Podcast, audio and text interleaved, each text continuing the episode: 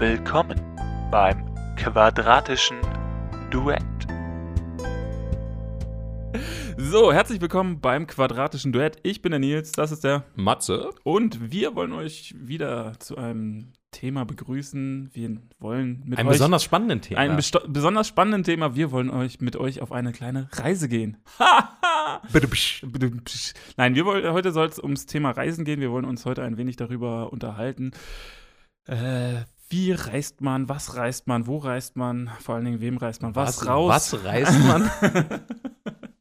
nee, genau, also was gibt's für Arten von auf die Reise gehen, so von äh, All-Inclusive, oh, Entschuldigung, äh, All-Inclusive Reisen, ich krieg das Wort nicht raus, äh, All-Inclusive Reisen bis zu ähm, äh, Trampen, Weltreisen, was auch immer, oder halt wirklich auf eigene Faust irgendwas erkunden. Ja. Ähm, muss man immer weit weg oder ist vielleicht nah dran nicht auch manchmal schlecht? Wie sieht's mit der Umweltbilanz aus? Man kann auch mal nach Brandenburg fahren, ne? Brandenburg. War ich gestern erst. Ja, siehst du. Ähm, Aber genau, nicht zum Urlaub machen. genau, auch so soziale Punkte zum Beispiel. Also Wie immer. Umwelt, genau, Umweltbilanz. Ähm, wie sieht es eben aus mit Arbeitsverhältnissen? Was entsteht daraus? Welche Chancen haben ähm, touristische Gebiete? Und, und, und. Also ein Rundumschlag um das Thema Reisen. Ist der Urlaub auch immer genug, den wir kriegen? Oder ist es immer viel, viel, viel, viel zu wenig, den man so hat? Oder ist es nur viel, viel, viel, viel, viel, viel, viel zu wenig? Ja, definitiv zweiteres. Ja. Ähm, ja, Matze, dann äh, schieß doch mal los. Ich meine, du bist ja gra- unser Reiseprofi hier von uns beiden. Du fährst ja regelmäßig irgendwo hin. Ich meine, das ist ja auch viel eine ne Berufsreise. Also du machst ja viel Sachen beruflich, fährst zu Messen etc., machst den großen Turn nach äh, Ostasien. Jo. Ähm, ja, wie ist denn das so? Also ich war jetzt zum Beispiel, ich persönlich bin eher nicht so der große Weit-Wegreiser. Also ich glaube, das weiteste, was bei mir mal war, war Aus Überzeugung oder aus hat sich bisher nicht ergeben? Hat sich bisher nicht ergeben. Ja, und äh, ich bin jetzt nicht so der große. Ich, ich, ich habe Angst. Flugangst. Nein, ich habe ich hab, ich bin äh, Geldangst. Geldangst. Erstens das, also B, für mich hat sich noch nie irgendwie, für meinen Kopf hat sich noch nie rentiert, dass ich sage, oh ja, ich spare jetzt mal irgendwie 10.000 Euro, damit ich mal nach äh, Japan oder sowas kann. Ja, so teuer ist es ja auch nicht. Ja, aber mehrere tausend Euro solltest du vielleicht schon, also mehr als 1.000 Euro solltest du einplanen. Ja. Ähm, dementsprechend bin ich dann immer so ein bisschen vorsichtig und, äh, und ich, ich weiß nicht, für mich hat sich das bisher noch nie gelohnt und nee, bei mir ist es tatsächlich so ein bisschen, ich weiß nicht, ist das die Angst vor, vor dem Unbekannten? Ich denke mal, das, das trifft es eher. Also dieses, ähm, mir reicht schon äh, kultureller Unterschied zwischen Österreich und Deutschland sozusagen. oder, oder, oder Berlin und Brandenburg oder sowas. Also, Aber genau das finde ich ja reizvoll. Also irgendwo hinzufahren, wo du einfach mal komplett aus, deinen, aus deiner Comfortzone, wie man das heute so gerne nennt, halt rausgerissen wirst und einfach was komplett Neues siehst und entdecken kannst. Und wo die Menschen halt einfach schon anders ticken oder wo einfach alles anders funktioniert, als wir es gewohnt sind. Also ich finde eigentlich gerade das ist ja spannend. Deswegen um den Punkt schon anzuschneiden, hasse ich ja All-Inclusive-Urlaub, weil du einfach nicht rauskommst und bist dann einfach nur im Hotel drin, liegst am Strand, kriegst den ganzen Tag irgendwie wahrscheinlich noch äh, Full English Breakfast und dann gibt es abends dann die Bratwurst, keine Ahnung. Das ist ja für mich, da, dafür muss ich ja nicht in die Türkei fahren, um das zu erleben. Das kann ich mir halt hier auch, stelle ich mir irgendwie jemanden zu Hause ein und der mich dann bekocht für oder eine Woche lang. ja, oder keine Ahnung, oder lebe halt nur von Lieferdiensten, also kann ich in etwa so das Gleiche erleben äh, und gehe vielleicht täglich nur ins Schwimmbad. Also das ist ja für mich dann auch kein Urlaub, wo ich sage, da habe ich jetzt irgendwas für mich von. Bin ich ganz deiner Meinung. Also ich bin da jetzt nicht der, der Mensch, der jetzt sagt so, oh ja, juhu, ich bin einfach nur kein.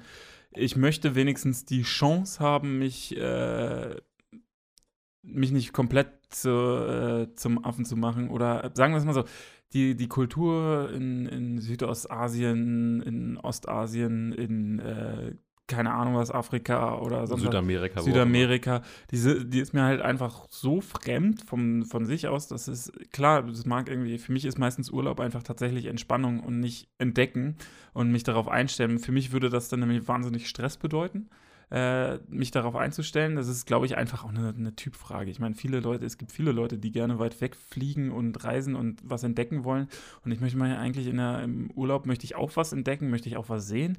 Aber es darf dann halt eine Runde kleiner sein, sozusagen. Also es, mir reicht schon Frankreich oder sowas. Das, äh, da da gibt es so viel zu entdecken, da muss ich, in, also da sage ich mir dann auch so, okay, dann spare ich mir das Geld, fahre nach Frankreich für, für zwei Wochen, gucke mir da, weiß nicht, Schlösser oder, oder sonst was an. ähm, nehme da äh, Kultur auf und dann fahre ich wieder zurück. Ähm, mir geht es ja eigentlich mehr um was anderes sehen und da muss ich halt meistens nicht so weit wegfahren. So. Also das, es, es reizt mich irgendwie schon, aber ich habe ein bisschen Schiss davor, ähm, dann plötzlich dazustehen und nicht mehr ähm, weiterzukommen an, an irgendwelchen Punkten, weil ich die Sprache nicht spreche, weil ich äh, gewisse kulturelle Geflogenheiten nicht kenne, etc. Das kann ja halt, äh, ist es, oder weil ich, weil ich halt auch im Krankenhaussektor arbeite, kenne ich das halt auch, dass viele Leute dann aus Thailand, aus keine Ahnung woher äh, wieder zurückgeflogen werden, die da operiert wurden und die dann hier erstmal wieder eine neue OP kriegen mussten, weil das alles super scheiße aussieht, was die da gemacht haben und und und. Und das ist halt einfach, wo ich sage, okay, ich weiß einfach auch, was ich kriege, wenn ich einfach nur nach äh, England oder Irland, für mich reicht es, wenn ich in Europa bin. Da weiß ich, dass ich mit Englisch relativ weit komme. Außer in Frankreich? Außer in Frankreich, da habe ich aber dann meine Frau, die kann Französisch. okay, das ist durchaus von Vorteil. Ja, ich habe auch mal ein paar Brocken Französisch gelernt, also nicht in der Schule, aber ähm, so, und das ist dann für mich, wo ich dann sage, ja, das ich finde, ich finde, das, das reicht dann schon. Also ich, mich reizt es irgendwie, wenn ich dann so Dokumentation über, über, über, keine Ahnung, was Laos oder heißt das überhaupt noch Laos? Weiß ich nicht. Keine Ahnung. Ähm, ähm, sehe oder Japan oder sowas. Ich finde das super toll. Ich habe auch dein Video dazu gesehen, jetzt äh, zu deiner. Kleiner Werbeblock zwischendurch. zu deiner Japan-Reise fand ich auch wunderschön. Die Bilder waren gut und ähm, da kriegt man schon Lust, dahin zu fliegen. Nur der Moderator war scheiße. Okay. ja, mir hat es moderativ selber nicht wirklich gut gefallen, zumindest die, die ersten zwei, glaube ich. Das war aber auch teilweise einfach übermüdet im Jetlag und also ich kom komplett planlos einfach ich, vor mich ich kann, Also ich finde, das war ganz souverän wegmoderiert, dementsprechend kann ich dazu nichts sagen. Ähm, wenn das andere so sehen, freut es mich aber. Egal. Ja. ähm, und da muss ich einfach sagen, da kriegt man schon Lust, aber diese ganze Vorbereitung und dieses ganze, was mache ich wenn und wie, ich glaube, dieses, dieser Sprung ins kalte Wasser ist, war noch nie so mein, mein Ding und dementsprechend habe ich es noch nie geschafft, dann mal eine größere Reise zu machen. Also ich fand das halt bisher immer ultra spannend, eben gerade diesen Sprung ins kalte Wasser und mit Händen und Füßen kommunizieren und äh, irgendwie versteht man sich dann trotzdem. Ich sag mal, in Zeiten von Google Translate und Co., ähm, was ja wirklich immer besser wird und gerade wenn man noch Englisch spricht, als sage ich mal so Intermediate-Sprache, die irgendwie beide vielleicht so ein bisschen können, ähm, kommt man heute eigentlich eh schon ziemlich weit. Aber selbst wenn nicht, wie gesagt, auch äh, vor Jahren noch, weiß nicht, in Spanien oder sowas, wo das jetzt gerade in den entlegenen Regionen auch heute noch teilweise so ist, dass die Leute eben nicht gut Englisch sprechen. Ist ja genauso in Deutschland. Also fahren wir jetzt irgendwie, ich weiß nicht, in die Eifel oder sowas und äh, sagen wir in die Region, wo jetzt vielleicht die jüngeren Leute eher wegziehen als hin. Und da kommst du mit Englisch als Tourist natürlich auch nicht wirklich weit. Und ich finde das aber gar nicht so problematisch. Irgendwie ist es doch ganz schön und man lernt dann mal wirklich das Leben vor Ort kennen, wie es eben noch nicht komplett äh, globalisiert ist, sondern eben vielleicht noch ein bisschen urtypischer. Also hat mich reizt sowas immer extrem. Ähm, du hast einen guten Punkt angesprochen, so Gesundheitsversorgung zum Beispiel. Also ich oder sagen wir mal generell vielleicht auch Hygiene im Sinne von, äh, muss ich Kohletabletten mitnehmen und nach jeder Mahlzeit einwerfen. Impfung. Genau, ähm, da muss man natürlich schauen. Also, da ist zum Beispiel ähm, Japan, zumindest die, der städtische Teil von China oder Hongkong, Taiwan, Singapur, Malaysia, da kann man ja alles essen, ohne irgendwie Probleme zu haben. Das ist jetzt in, in Je nachdem, was man verträgt und was man nicht verträgt. Ja, das kannst du immer noch aussuchen, aber also du kannst halt eh alles essen, aber du wirst jetzt davon nicht krank werden, weil es schlecht ist, sondern vielleicht einfach nur, weil es dir nicht schmeckt, dann übergibst du dich. Das ist ein anderer Punkt. Ähm, aber das ist jetzt zum Beispiel in Vietnam schon unter Umständen ein bisschen anders, in Indien natürlich ein ganz anderes Level, wenn wir jetzt Richtung Afrika schauen, ähm, einige Teile Südamerikas auch. Und da ist dann auch die Gesundheitsversorgung zum Teilweise wieder auf einem anderen Level, wenn man jetzt wiederum sich eben äh, Japan, Singapur und Co. anschaut, die haben ja teilweise ein besseres Gesundheitssystem als wir hier. Also das ist denn da wiederum gar kein Problem.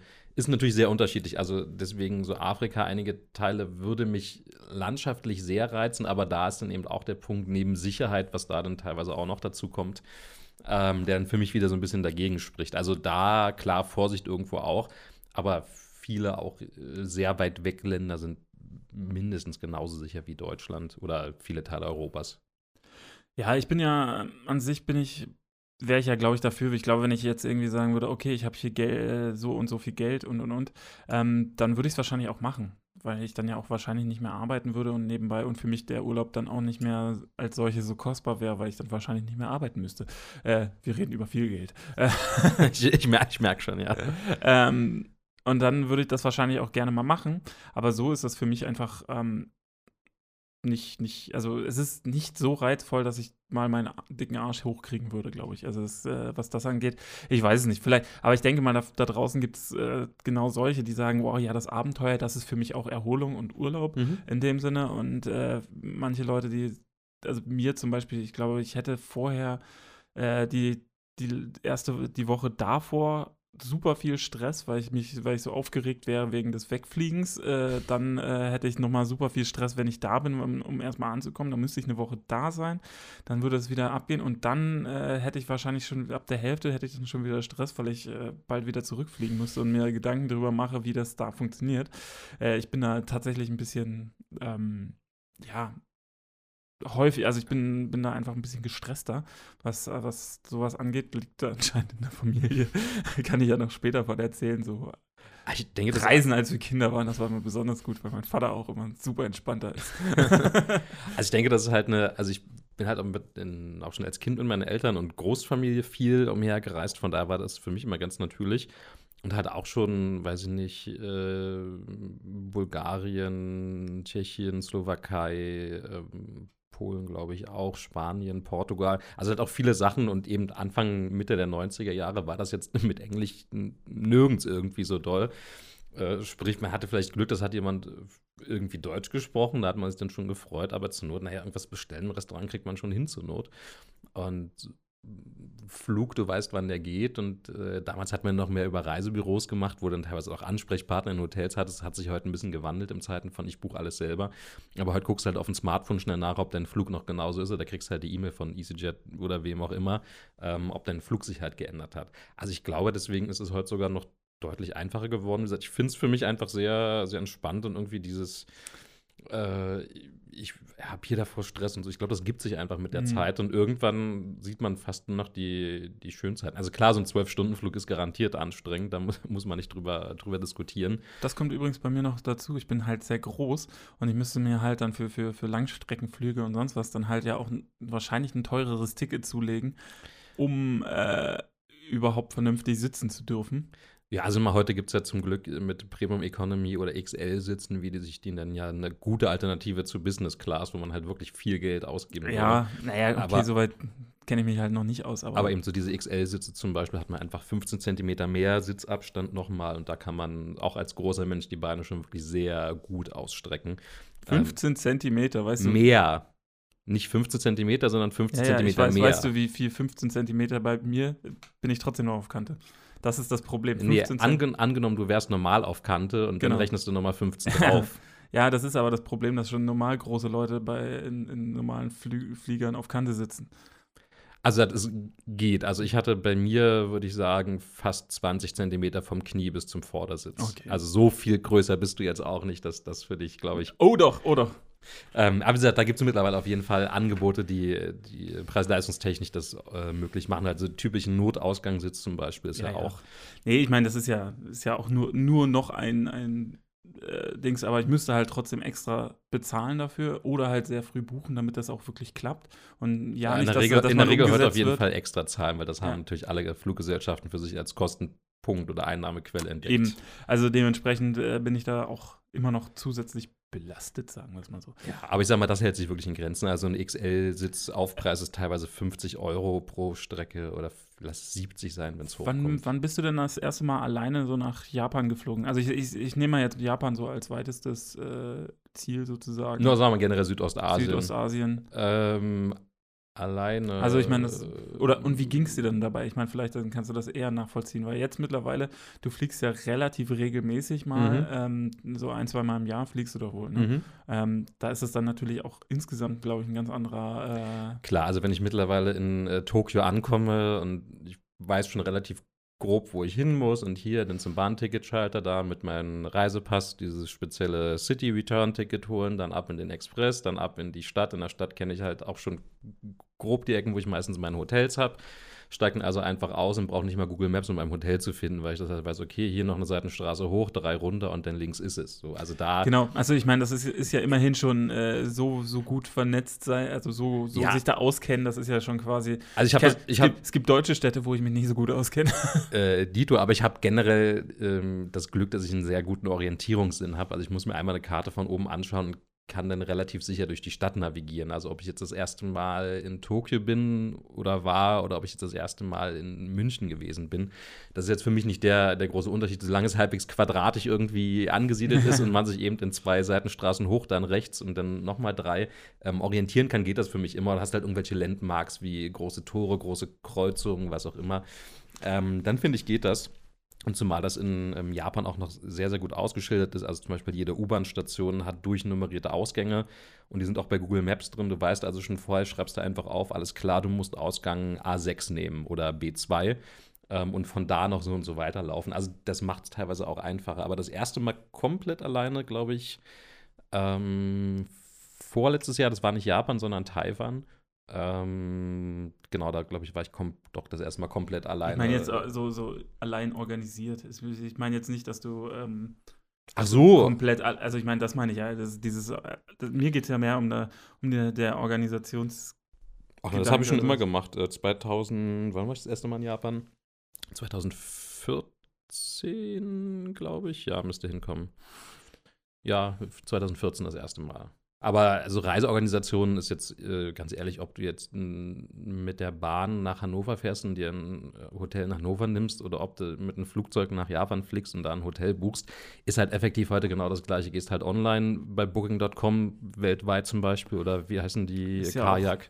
Also ich glaube, das ist ich egal. glaube du, du wirst es niemals dementsprechend nachvollziehen können, weil das ist, für mich ist es auf jeden Fall ein ganz großer Unterschied. Äh, allein schon, was du jetzt, ja, ist doch eigentlich alles das Gleiche.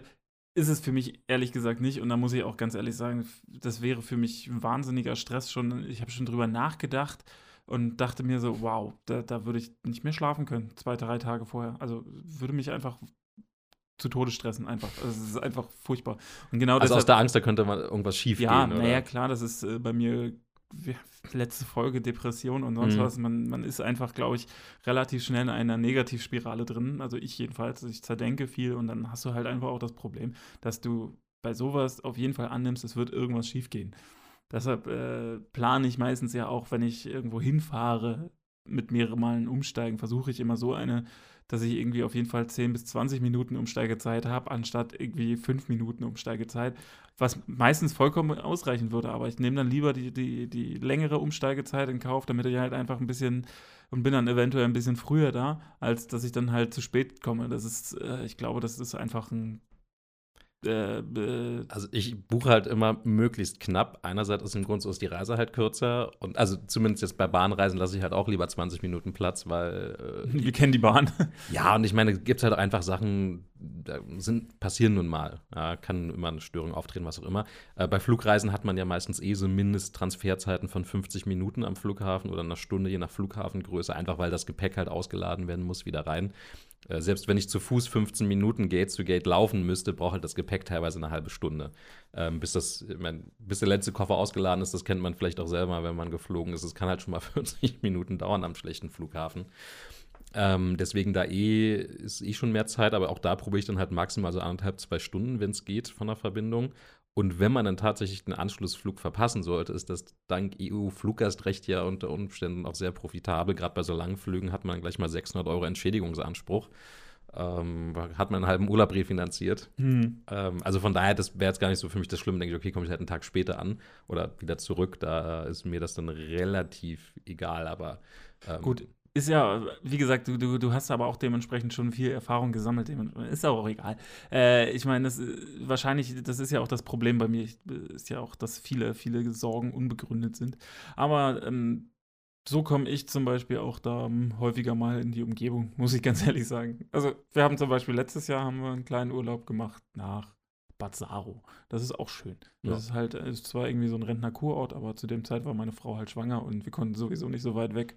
Und äh, Das ist, glaube ich, eh so eine Sache, wenn du jetzt nochmal äh, gerade ein kleines Kind hast, ist natürlich jetzt lange Streckenfliegen eh etwas, das sich für die nächsten Jahre wahrscheinlich nicht ohne weiteres ergibt. Also ich hatte Wahrscheinlich auf, nicht, ja. Ich hatte auf dem äh, 12 Stunden oder 10 Stunden Rückflug von Tokio nach Helsinki, dann von Helsinki nach Berlin, aber halt auf dem langen Stück ähm, auch ein Kleinkind direkt hinter mir.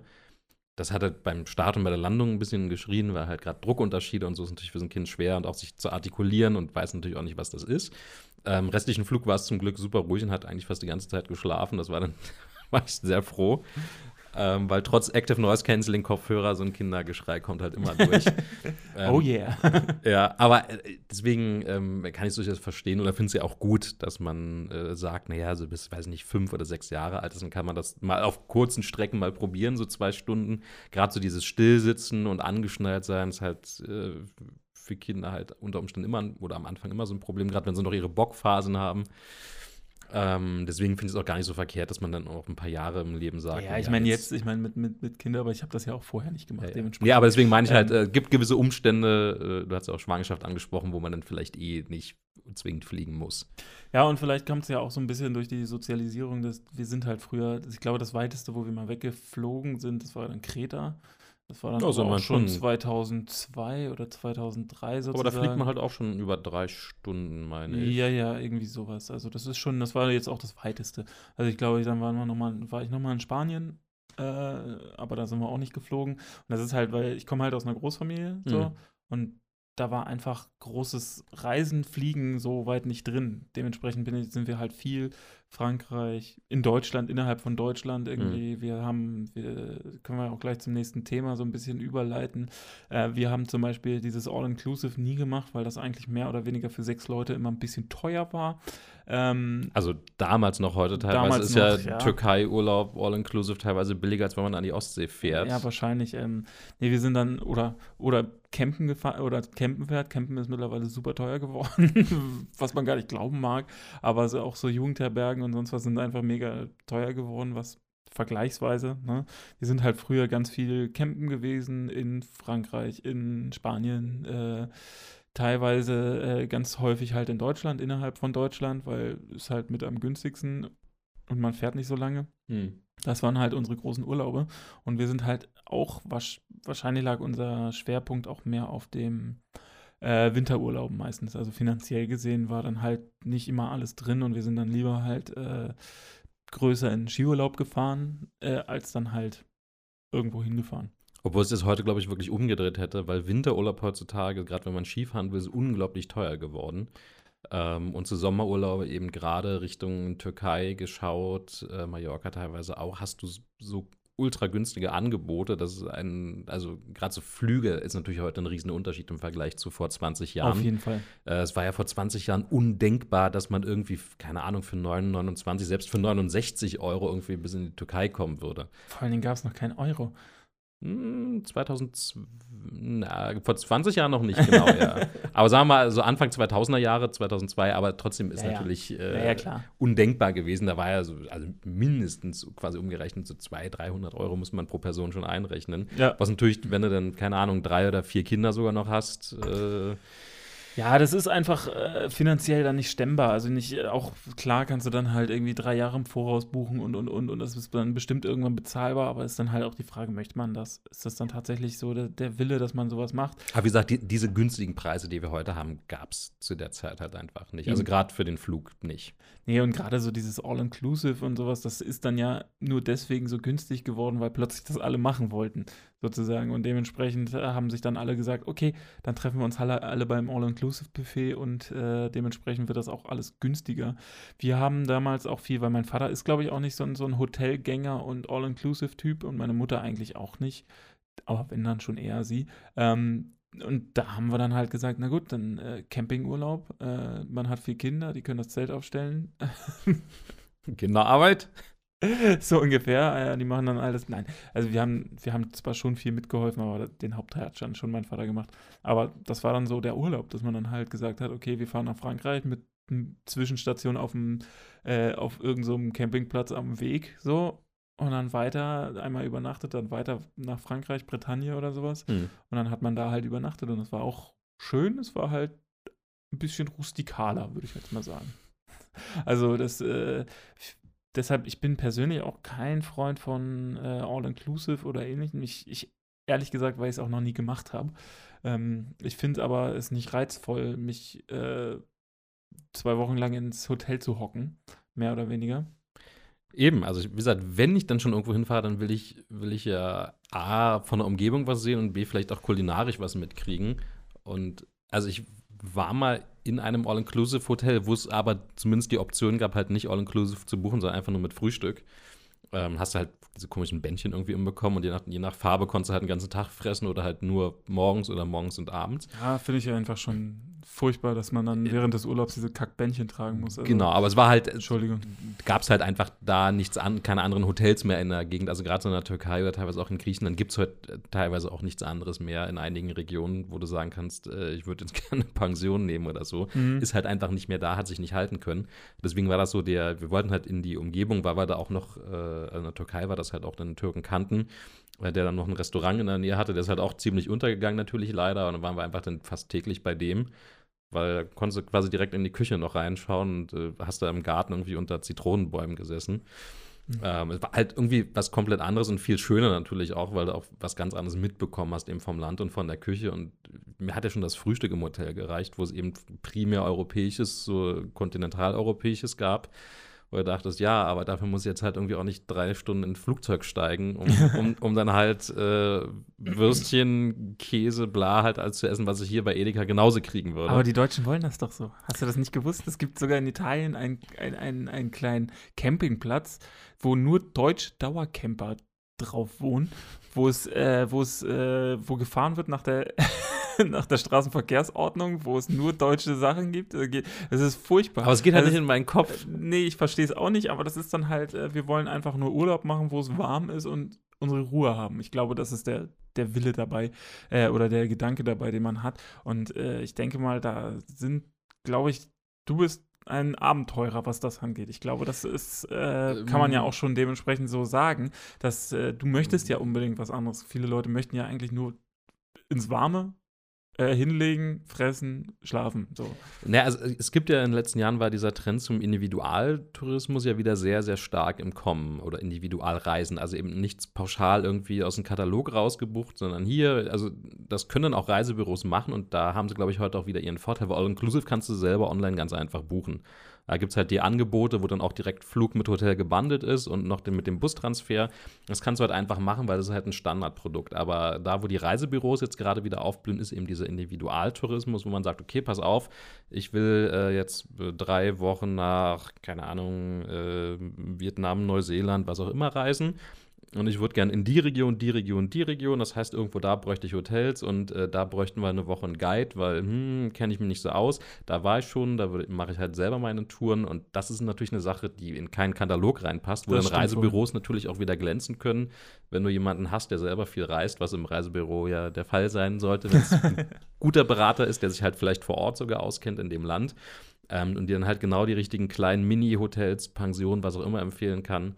Ähm, das ist dann wirklich äh, schon, also eine Sache, die sich jetzt auch generell wieder ein bisschen, ein bisschen an Fahrt gewinnt oder mehr Leute machen wollen. Ich, ich sage ja auch gar nicht, dass alle Leute so sind. Ich glaube, es gibt einfach, wir müssen halt äh, da unterteilen. Es gibt halt Leute wie mich, die ganz gerne halt doch eher rustikal, aber eher lokal äh, Urlaub machen wollen, die dann sagen so, ja, es reicht eigentlich irgendwie so eine schäbige Unterkunft oder sonst was an alles andere mache ich selbst. So, dann hast du halt die Leute, die ganz Hauptsache gerne, warm. Hauptsache warm am Strand. So, das ist ja auch ein ganz, ganz typischer nee, Urlaubs. Nee, also das muss nicht unbedingt sein. Nee, nee, also, ich jetzt nicht, aber als weiterer Typus. Ja, als, als weiterer Typus ist das Hauptsache warm und Hauptsache ich kann da, äh, ich muss mir um nichts Sorgen machen. Es wird alles, ich habe ich hab zu essen, ich kann saufen, äh, keine Ahnung was und irgendwo werden mir noch ein paar Häppchen an Kultur gereicht, so. Äh, aber auch nicht zu viel. Dann werden alle in den Bus gekarrt, dann fährt man einmal an das Wings vorbei und dann geht es wieder ins Hotel. So ungefähr. Ähm, und dann gibt es natürlich noch den Abenteurer, der dann sagt so, okay, hey, ich fahre jetzt nach äh, Japan oder sonst was, ich will mir neue Sachen angucken, ich will Neues entdecken, ich will Sachen erleben, individuell reisen, keine Ahnung was. Ich meine, äh, du würdest ja wahrscheinlich selbst komplett alles buchen, wenn du äh, selbst machen, ne? Wenn du jetzt sagen würdest, so, ey, ich fahre jetzt wirklich in Urlaub, also ich mache dann auch alles selbst, oder? Ja, also es kommt sehr darauf an, wenn ich jetzt halt diese Standardsachen für mich, also es gibt ja zwischen Abenteuer und Abenteuer auch nochmal einen Unterschied. Also das, was ja, du jetzt als Abenteuer nennst, ist ja eher noch bei mir Individualreise, die, sag mal, richtig Abenteuer, wo du sagst, du, keine Ahnung, ähm, waren das jetzt irgendwie drei Wochen durch den Himalaya durch. Das ist ja nochmal ein ganz, Gut, ganz anderes Level. Ja, ich, ich gehe jetzt mal vom Autonormalverbraucher aus, weil die Leute, die, die sowas machen, die so, so extrem Sachen machen, also so irgendwie alleine durch Birma oder sowas äh, zu Fuß und mit Machete reisen oder keine Ahnung was. Nee, deswegen meinte ich, ich wollte nur- Äh, das das, das äh, ist für mich schon. Ich wollte nur den Begriff Abenteuertourismus nochmal ein bisschen auseinander Ja, dividieren. okay. was, was du als Abenteuer nimmst, ist halt für mich jetzt nicht wirklich Abenteuer, sondern halt Ja, eher. ich, ich, ich, ich will es nur so Individualreise, ja. sozusagen. Das ist halt schon, schon sehr was anderes zu dem, was davor war. Und Im Vergleich halt, zu All-Inclusive, genau, klar. Ja. Äh, und, und, und auch zu mir ist es ja auch äh, anders, weil ich, ich finde halt, ähm, ja, natürlich, du hast recht, Abenteuer ist es. Für den einen ist es Abenteuer, für mich ist es zum Beispiel Abenteuer. Das reicht mir schon am Abenteuer. Und äh, für den anderen, denk, der denkt sich so, oh, naja, ich möchte aber schon irgendwie mit Bungee-Jumping und keine Ahnung was und äh, äh, mit Urvölkern sich kloppen und keine Ahnung was, ja. ähm, irgendwie so. Äh, kann ja dann auch jeder machen. Also Ich würde es halt aber mehr in die Richtung so Abenteuerurlaub. Wir, wir gehen nicht auf Nummer sicher. Wir haben keine Reiseguide. Wir haben keine äh, vorgefertigten Touri-Meilen, wo wir draufgeschickt werden, sondern halt, ich gucke mir das, dann nennen wir es Individualreisen. Dann werden wir Genau. nochmal eine extra Kategorie aufmachen. Also sag mal, es kommt sehr darauf an, wo ich hin will. Also wenn es jetzt in Anführungszeichen nur Japan ist oder irgendwelche anderen Länder, die schon gut erschlossen sind und wo ich vielleicht auch schon ein, zwei Mal war, dann mache ich das äh, auch selber und da, da kommen halt auch mit öffentlichen Verkehrsmitteln weit und so weiter und so fort. Ähm, wenn ich jetzt sagen würde, weiß nicht, äh, wie- Südamerika. Genau, Südamerika zum Beispiel, super Beispiel, irgendwie so Inka-Städte, Inka-Trail kann man lang wandern, drei, vier Wochen. Ähm, kannst du durch halb Südamerika laufen, kannst irgendwo Mittelamerika starten, dann in Südamerika irgendwo ankommen. Da würde ich natürlich irgendwie eine geguidete Tour machen, aber jetzt eben auch nicht was, wo 60 Leute in Sandalen langlaufen, sondern schon, wo du, keine Ahnung, deine 20 Kilo Gepäck halt drei Wochen rumschleppst und Ja. dann halt da im Zelt übernachtest. Aber es sollte halt schon so vorbereitet sein, dass man vielleicht nicht noch das Zelt mitschleppen muss, sondern dass das irgendwie übernommen wird ähm, sondern dass, man eben selber sein wichtiges Zeug dabei hat und dann hast du vielleicht eine acht oder zehn Mann Gruppe, sodass es noch halbwegs individuell auch ist. Ähm, und das könnte ich mir durchaus vorstellen, würde ich, hätte ich wahnsinnig Bock drauf. Also gerade zu Südamerika, ähm, Vietnam, Neuseeland zum Beispiel, das mal zu machen, wo du auch jemanden hast, der dann wirklich viel erzählen kann Mhm. zu dem Ganzen. Aber ich brauche jetzt eben nicht dieses, wir fahren mit einem großen Reisebus äh, in die Innenstadt von Lissabon und dann werde ich sechs Stunden durchgepeilt und muss noch in vier Läden rein, wo ich noch Gewürze kaufen soll. Das ist dann halt wieder nicht meins. Also deswegen da Plastiknippes von äh, Genau, also Ne? deswegen, je nachdem, wo es hingeht, äh, wenn ich mich eben schon auskenne oder das irgendwie planbar ist, oder ich mache auch gern so Städte-Sightseeing, da brauche ich jetzt keinen Guide für. Dann Ja. setze ich mich halt zur Not in die Straßenbahn, Bus, U-Bahn, was auch immer und fahre halt in eine Ecke und laufe dann von da aus irgendwie vier Stunden. Habe ich Spaß bei, aber wenn es jetzt wirklich eher so ein bisschen Wildnis ist, wie zum Beispiel Südamerika, ähm, oder Neuseeland, da würde ich wahrscheinlich auch eine geguidete Tour machen, wenn es halt in vertretbarer Größe ist. Also gerade so Vietnam, wo jetzt, ich sag mal, die Lohnkosten auch nicht so hoch sind, ja. kannst du doch einfach selber einen Guide holen, weil wenn der, keine Ahnung, fünf oder zehn Euro am Tag bekommt, ist das für den teilweise schon viel Geld. Ja, Ähm, da ist es jetzt nicht das Problem zu sagen, okay, pass auf, den, lass es 10 Euro am Tag sein, die bezahle ich jetzt irgendwie zwei Wochen, dann sind das im Vergleich zu den Flugkosten nix. Ja, ja, schon klar, schon recht. Also wahrscheinlich eher mehr, aber äh, Ja, auch selbst, selbst wenn 20 Euro am Tag wären, ist es jetzt auch, wäre es immer noch wahnsinnig wenig Geld im Vergleich zur restlichen Reise.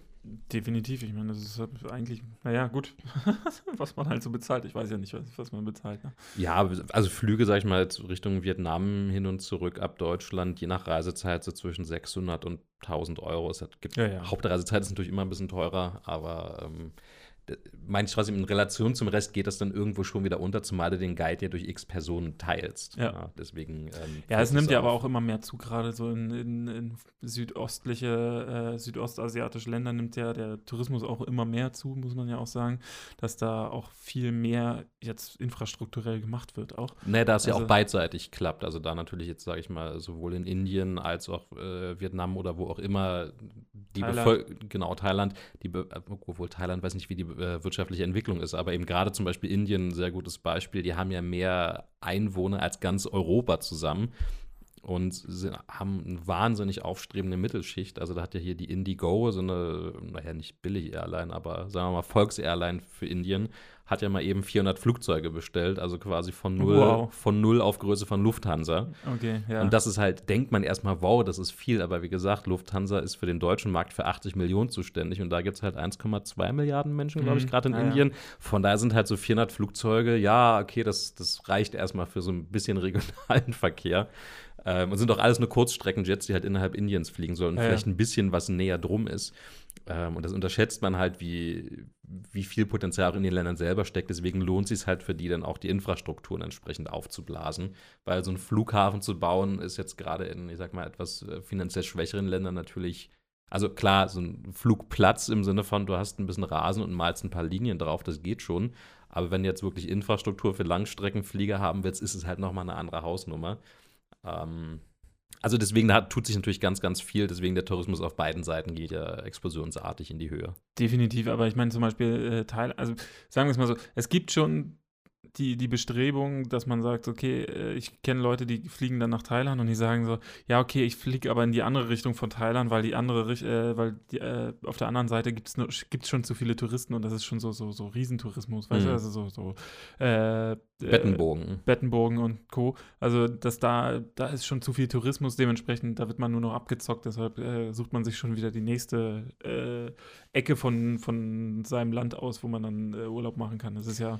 Ähm, Ich sag mal, genau das gleiche letztendlich wie mit hippen Wohnvierteln in Berlin zum Ja, Beispiel, genau. wo äh, da- das ist ja so, so ein bisschen das Paradoxe daran. Die Leute ziehen hin, weil es halt hip ist und am besten noch, weil es halt so ein bisschen so ein Geheimtipp ist. Aber in dem Moment, wo halt viele hinziehen, ist es natürlich kein Geheimtipp mehr. Genauso ist es im Urlaub auch für die Leute wie mich, die jetzt die Kultur vor Ort irgendwie erleben wollen und die deswegen hinfliegen und dann auf einmal die Tourismusbehörden vor Ort sagen, oh, cool, Tourismus kann man ja wahnsinnig viel Geld mit verdienen. Äh, lass das mal jetzt hier massiv ausbauen, den Flughafen um Faktor 10 vergrößern und hier ries riesen Hotelareale äh, ausschreiben und alles all-inclusive, da machen wir richtig viel Asche mit. ja. Und dann ist halt auf einmal, huch, ja, für Leute wie mich natürlich sofort uninteressant geworden, weil was will ich da? Dann merke ich ja wieder Genau. nichts von der Kultur. Deswegen ist das immer so, so ein Wettrennen wahrscheinlich gegen die Zeit irgendwie. Ich denke mal, also ich meine, das ist ja, glaube ich, ganz häufig so. Ich meine, das ist ja nicht nur so, äh, das ist ja, ich sag mal, Leute wie du, die dann sagen so, okay, ich gehe ja dahin wegen der Kultur, die kommen dann an. Das ist wie, wie in Berlin, wenn, wenn die Künstler in deinen Bezirk kommen, dann weißt du, dass du in den nächsten zehn Jahren bist du, bist du raus aus dem Bezirk, weil dann haben sich die Leute, äh, haben sich äh, die Großinvestoren niedergelassen, weil Künstler sind immer der Vorreiter, die gehen immer dahin, wo es günstig gerade ist, aber trotzdem noch in der Innenstadt. So, äh, und dann weißt du immer schon, okay, dann bist du sozusagen. You are fucked. Genau, dann bist du der Künstler, dann ziehen die Studenten hinterher, weil ja so viele coole Künstler und sonst was da wohnen und man sich da halt gerne ansiedelt, dann verdienen die Geld, irgendwann kaufen sie die Wohnung und äh, verscheuern die wieder teuer. Und dann Scheiß Studenten. ja, eben. Nee, und so ist das ja auch irgendwo beim Tourismus, dass man sagt, so, okay, ähm, dass, dass gesagt wird, okay, hier ist eine schöne Gegend. Du hast den Multiplikator, eben die Abenteuerreisen in Anführungszeichen, Genau, so die, die das für sich entdecken und dann im Familienkreis so rumerzählen oder die, Freundeskreis. die möchten dann halt auch und dann merken sie, okay, da sind aber ist noch gar nicht so viel Inst- Infrastruktur.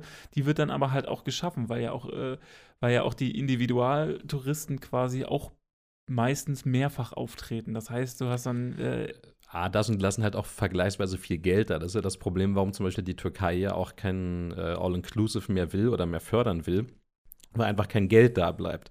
Denn Großteil Individualtourismus sind die Flugreise, wo viel Genau. Geld weggeht. Das bisschen im Hotel, die müssen aktuell eh kämpfen aufgrund der politischen Lage, dass halt viel aus dem Westen an. Ich meine, die haben sich auch mit, der, mit Russland zerstritten, deswegen ist halt so, viele Gäste kommen halt einfach nicht mehr in die Türkei. Die haben also eine Gewinnspanne von eher Minus als Plus, also machen eh keinen Umsatz. Und All-Inclusive, du musst halt nicht raus, sprich, du lässt lokal auch überhaupt kein Geld liegen. Im Sinne von, du gehst mal in ein Restaurant und bezahlst da. Das passiert ja bei All-Inclusive alles nicht mehr. Deswegen, ich denke, den Fehler müssen wahrscheinlich viele Länder erstmal machen, um zu merken, dass All-Inclusive auch. Du lockst halt keine Leute an, die viel Geld haben oder mitbringen oder ausgeben wollen. Genau, du, lockst halt die an, die, äh, ja, die einmal bezahlen wollen. Mit All-Inclusive sagst du den Leuten ja schon, hier müsst ihr nur einmal bezahlen, das war's. Und alles andere ist halt inklusive, ist Und mit das drin im alles- Preis. Und das, das muss, man, muss man ja auch mal durchrechnen. Das rechnet sich ja eigentlich schon gar nicht mehr. Wenn du sagst, okay, ich bezahle für eine All-Inclusive-Reise nach in die Türkei, bezahle ich was? Äh, Mittlerweile unter 1000 Euro. Ach, weit unter. Weit unter 1000. Ja, sagen, wir sieben, sagen wir 600 Euro, ja? Selbst für das zwei ist heute Wochen. teilweise teuer, ja. Also es gibt schon Angebote für 300, 400 Euro teilweise. Ja, aber sagen wir mal für zwei Wochen 600 Euro. Da ist der Flieger drin, der irgendwie normalerweise ja irgendwie 100 bis 200 Euro kosten würde. Da ist, äh, dann kann, kann man sagen, weil es so ein lustiges Angebot ist, dann kann man irgendwas bei 100 Euro rechnen und dann musst du halt fünf, äh, dann musst du halt noch, noch die restlichen zwei Wochen Verpflegung, das heißt Frühstück, Mittagessen und Abendessen, wo du so viel essen darfst, wie du willst. Also entweder muss man sich dann schon fragen, was sind das für Qualitäten, die man da vorgetischt kriegt? also Ich glaube, die Zielgruppe, die das bucht, fragt sich das schon mal nicht. ja. Und, und dann muss man ja auch fragen, selbst mit günstigen Preisen ist das schon ganz schön, äh, also da, da bleibt ja kaum noch Gewinn übrig. Da musst du ja äh, musst du Hotelangestellte von bezahlen, da musst du die ganze Infrastruktur davon bezahlen. Also das, da, da kann ich mir gar nicht mehr vorstellen, wie, also da hat sich wohl auch irgendjemand mal ein bisschen verrechnet, was das Und wie angeht. gesagt, 600 Euro für zwei Wochen Türkei wären heute durchaus schon überdurchschnittlich viel. Das ist ja noch deutlich, deutlich darunter, was man heute da zahlt für so eine Angebotsreisen. Ähm, klar, wie gesagt, es, einige Sachen. Oder es passiert halt so, dass die, äh, dass die im Hotel gar nicht mehr essen, sondern immer rausgehen zum Essen, weil das Hotelessen äh, nicht mehr genießbar ist, sozusagen. Also das passiert ja eher nicht. Also die Leute, wenn die All-Inclusive machen, bleiben sie schon drin. Und meistens ist es ja so, in dem Moment, wo du diese All-Inclusive Hotelinfrastruktur aufbaust, gehen halt einfach die äh, Restaurants in der Nähe unter, weil wer geht noch raus für die paar Jahre? Ja, ja, klar. Sprich, die gesamte Infrastruktur ist halt einfach weg. Ja, du kannst also gar nicht mehr essen gehen, weil es sind halt alles Bettenbogen. Du könntest dich halt in irgendein anderes Hotel schleichen und da essen gehen. Aber viel mehr Möglichkeiten hättest du halt realistisch gesehen in einigen Regionen gar nicht mehr. Also deswegen ist All-Inclusive halte ich persönlich nicht viel von A für die Region, weil es eben kein Geld wirklich reinbringt, weil ein Großteil von der Gewinnmarge bleibt halt bei den Reiseveranstaltern, sei es jetzt TUI oder Visa, also Thomas Cook und wie sie eben alle Mhm. heißen. Ähm, oder bei den Reiseportalen, wo du es buchen kannst, gibt auch hier auch äh, hier Check24 gibt es auch für Urlaub und so eine Geschichten. Ja. Ähm, ich denke, da wird ein Großteil der Gewinnmarge, wenn sie überhaupt noch vorhanden ist, hängen bleiben. Ein bisschen was bei den Airlines, die probieren schon für gewöhnlich nicht mit Verlust zu fliegen.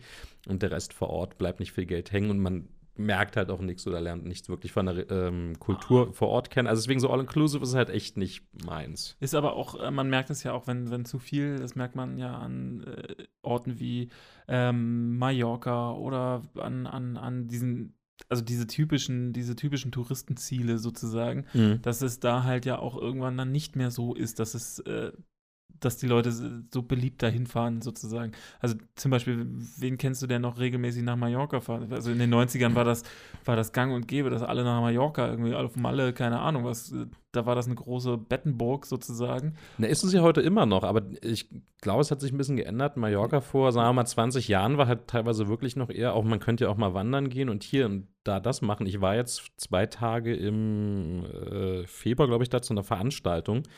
Und ich glaube, ich war als Kind irgendwie mit sechs Jahren mal da. Also bei mir ist schon wirklich sehr, sehr lange her. Ich kann mich dem auch nur halb dran erinnern. Aber ich, wir waren halt direkt in Palma angesiedelt und ich fand jetzt Palma abseits von zwei, drei Ecken nicht eine Stadt, wo ich sage, boah, da hätte ich jetzt immer mal Bock drauf, irgendwie die Stadt zu erkunden, weil mich das halt einfach nicht gereizt hat. Ähm, wir hatten zwei mit dabei, die hatten äh, sich irgendwie Häuser auf äh, äh, Palma oder auf Mallorca irgendwo hingestellt. Ähm, und die Insel ist ja riesengroß, also wenn man rüberfliegt, sieht man das mal und ein Großteil ist überhaupt nicht erschlossen. Du kannst da schon deine Ruhe haben, das ist landschaftlich einige Teile extrem schön, die reisen auch hin, die Leute, aber viele sind halt für einen Ballermann einfach da.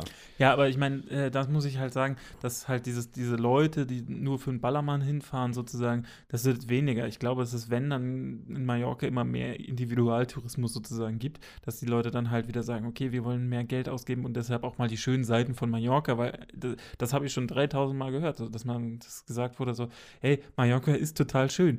Äh, man muss halt nur wissen, wo man hingeht, sozusagen. Und ich Mhm. finde, mittlerweile hat Mallorca diesen, äh, naja, diesen Ballermann-Tourismus-Ruf quasi auch ein bisschen verloren und dementsprechend. Die arbeiten ja aktiv auch dagegen Genau. an. Die wollen das ja, wie gesagt, genauso wie die Türkei auch All-Inclusive nicht mehr haben will, will Mallorca den Ballermann-Tourismus, weil eben die Leute auch nicht viel Geld da lassen. Ein Großteil der Diskos oder wo halt die Ballermann-Touristen hingehen, ist ja auch in deutscher Hand. Genau. Sprich, die Eintrittsgelder und was da halt versoffen wird, bleibt halt oder geht halt eher direkt zurück nach Deutschland und nicht lokal. Ähm, deswegen lohnt sich das eben einfach auch für die, für die Lokalwirtschaft nicht mehr. Dementsprechend, also ich denke mal, diesen Fehler, das macht man halt am Anfang. Ich meine, es ist bestimmt genauso wie in der Dominikanischen Republik. Domrep. Warum ja? da mal hinfliegen? äh, wenn du nach Domrep willst, ne, das, das, ich glaube, da ist es auch nicht mehr so. Ich meine, dieses, dieses All-Inclusive und sonst was, die setzen halt schon alle mehr so, ah, lass mal ein bisschen edler sein als All-Inclusive. Ich glaube, dieses All-Inclusive ist nicht mehr. Es war halt ein großer Trend so Anfang der 2000er Genau. Jahre. Genau, so Ende der 90er, Anfang der 2000er, wo, wo halt auch viele mehr Geld ge gekriegt haben oder vergleichsweise mehr Geld. Und das ist halt im Moment, weicht es jetzt eher so Richtung, ah, wir wollen halt auch mal was Besonderes machen. Oder es wird halt so, wir fliegen halt alle ein bisschen weiter, weil, weil Flüge günstiger geworden sind, etc., dass dann schon mal gesagt wird, okay, dann fliegen wir halt doch mal nach, äh, nach Thailand oder sowas, Mhm. weil es halt auch schön ist und günstig, ne? Also ich meine, darf man ja nicht vergessen, dass man dann Genau. sagt, äh, dass viele Leute dann sagen so, ey, dann mache ich lieber den, als diese äh, etablierten Gebiete, wo man halt einfach schon weiß, dass man da mehr zahlen muss, weil auch die ganze Tourismusbranche sich da schon auf zum Beispiel deutsche Touristen eingestellt hat und dementsprechend die Preise angepasst hat. Ähm, das gibt's auch. Und ähm, Ich denke mal auch für die Leute, die jetzt sagen, sie möchten eher mit weniger Geld noch irgendwas unternehmen, dass halt auch Städtetourismus, gerade eben durch Ryanair, EasyJet und Co., die eben auch für 9 Euro Flüge innerhalb Europas anbieten, ein schönes Ventil geworden in den letzten Jahren, weil die halt einfach sagen können, okay, pass auf, ich muss jetzt nicht mal ein Hotel haben, ich kann morgens hinfliegen, abends zurück. Ähm, ja, machen ja wirklich viele. Oder buchen halt für genau eine Nacht ein Hotel, dann eben sind zwei Tage da. So gerade zu Barcelona oder so eine Ecken kannst du durchaus machen. Also du siehst natürlich längst nicht alles von der Stadt, aber kannst halt die Highlights schnell mitnehmen oder Rom. Äh, schaffst du in zwei Tagen, die, die Basics auf jeden Fall mitzunehmen. Das machen ja auch viele und da ist natürlich, ob da jetzt so viel Geld vor Ort übrig bleibt, eine andere Frage. Aber ich denke, das hat auch dafür gesorgt, dass eben vielleicht ein bisschen was von diesem All-Inclusive weg ist, weil dann, wenn man nicht viel Geld hat, macht man halt eher das und so nimmst du wenigstens noch ein bisschen was mit. Kannst dann auch mal in eine Pizzeria in Rom essen gehen, ja, hast also noch so ein bisschen lokal vielleicht irgendwas äh, Luft geschnuppert und dann gehst halt abends wieder zurück in den Flieger. Wir können eigentlich von da aus direkt weitermachen zu diesen, zu der kleinen Umweltthematik, die ich ja auf jeden Fall noch an, bietet sich ja jetzt an, wo wir gerade so mit äh, günstigen Flügen und mal schnell irgendwo hin. Genau, eben. Also das ist ja auch schon äh, quasi, eigentlich ist es eine Sauerei, diese, diese Flüge. Ist es. Äh, wenn man dann sagt, okay, für 9 Euro, das, das rechnet sich überhaupt nicht mehr. Das rechnet sich auch für die Airline nicht. Also ohne die ganzen Zusatzgebühren für Gepäck und Sitzplatzreservierung und Co. Auch Ryanair fliegt nicht für 9 Euro. Weil man muss ja allein mal gegenrechnen, weil es nicht Berlin-Tegel hat, glaube ich, 4,50 Euro äh, 50 pro Passagier. Allein eine Abgabe drin für die ganze Security und Co. Die zahlt die Airline ja an den Flughafen. Und der Flughafen zahlt es dann eben an, ich glaube, der Zoll oder so macht die Kontrollen, ich weiß gar nicht, wer das äh, durchführt, oder halt Sicherheitsfirmen, sprich die, die Fixkosten. Dann hast du noch das Flugzeug Start- und Landegebühren, weil halt die Landebahn abgenutzt wird und, und, und. Ähm, natürlich die äh, Luftsicherheit und Co. Also die ganzen Gebühren, die on top kommen, sind pro Passagier in der Regel schon deutlich über 10 Euro. Sprich, diese 9-Euro-Flüge gibt es eh äußerst limitiert. Ähm, und es ist eben nur mit den ganzen Zusatzkosten rechnet sich für die Airline. Ja, ich meine, das ist, wir, wir, können ja mal von so einem Standardpreis eher für 30 Euro sowas. Ich meine, das, das, das ist, ja, auch schon günstig. Und das ist ja super günstig, wenn du für 30 Euro nach London fliegen kannst oder sowas. Ich meine, das ist Aber ich sag mal, genau, die gibt es halt schon eher als die 9-Euro-Tickets. Genau, ja. aber ich meine, das ist ja, ich sag, deshalb sage ich ja eher, 9 Euro ist ja schon, Mhm. da, du kannst mit 9 Euro noch nicht mal nach Hamburg mit Bus fahren. Also ich, aus, da, das ist so voll, vollkommener Schwachsinn. Also ich weiß für gar 9 nicht. Euro bekommst du knapp äh, ein Tagesticket für Berlin, für AB, ich glaube, oder ABC müsste man für ABC kriegt man, also das Genau. ist noch unter 7 Euro, wenn ich mich nicht ganz so täusche. Ich, Mm, Ich glaube, AB ist unter 7. oder dann ist es 8 Aber Euro. wie gesagt, auf jeden wurscht, Fall. Aber Äh, genau, es ist halt totaler Irrsinn, deswegen fliegen natürlich jetzt auch immer mehr Leute, vor allem halt kürzere Strecken, um eben mal eben sich Barcelona, Rom, London, was ist ja auch günstiger. Ha! Nee, und das ist halt, wo ich dann denke, so, das ist aber schon, äh, wir, wir, wir treiben damit ja auch irgendwie künstlich die, die äh, unsere Ökobilanz in die, in die ganz dezent, ja. äh, in die Höhe, indem wir einfach regelmäßig fliegen. Also, ich meine, das ist schon mittlerweile, früher war das für mich so, Fliegen war immer teuer, ja. Mittlerweile überlegt man sich so, ah, wir fliegen, äh, wir fahren jetzt nach Bremen oder sowas. Gibt es da nicht auch einen günstigen Flug oder sowas? Also, das, über sowas denkt man halt nach und das sind jetzt keine 400 Kilometer. Also, und vor allem Luftlinie sind das wahrscheinlich durchaus weniger als 400 Kilometer. Ja. Ähm, äh, oder wenn man dann halt weiter irgendwo in Deutschland, also, so, da überlegt man halt so mittlerweile, ah, fliege ich jetzt anstatt, dass ich jetzt Bahn fahre oder, oder Auto oder benutze? oder, Bus oder was auch Bus, immer, ja. ja. So, wo man, das, das finde ich ist schon, ist schon leicht eine bedenkliche Tendenz, äh, weil nichts stößt mehr CO2 und, und Abgase aus als ein Flugzeug. Jein. Also, Jein, aber, ja. naja, ich sag mal, wer jetzt zum Beispiel alleine mit einem Auto Berlin nach München fährt, hat pro Person höheren CO2-Ausstoß als jemand, der in vollbesetzten Flieger drin ist. Also so ein Flugzeug hat äh, Gut, aber das. äh, aber, diese- die- aber die, nur mal ganz kurz als Relation. Du hast ein modernes Flugzeug voll besetzt, hat einen 100 Kilometer Verbrauch pro Person von unter drei Litern. Mhm.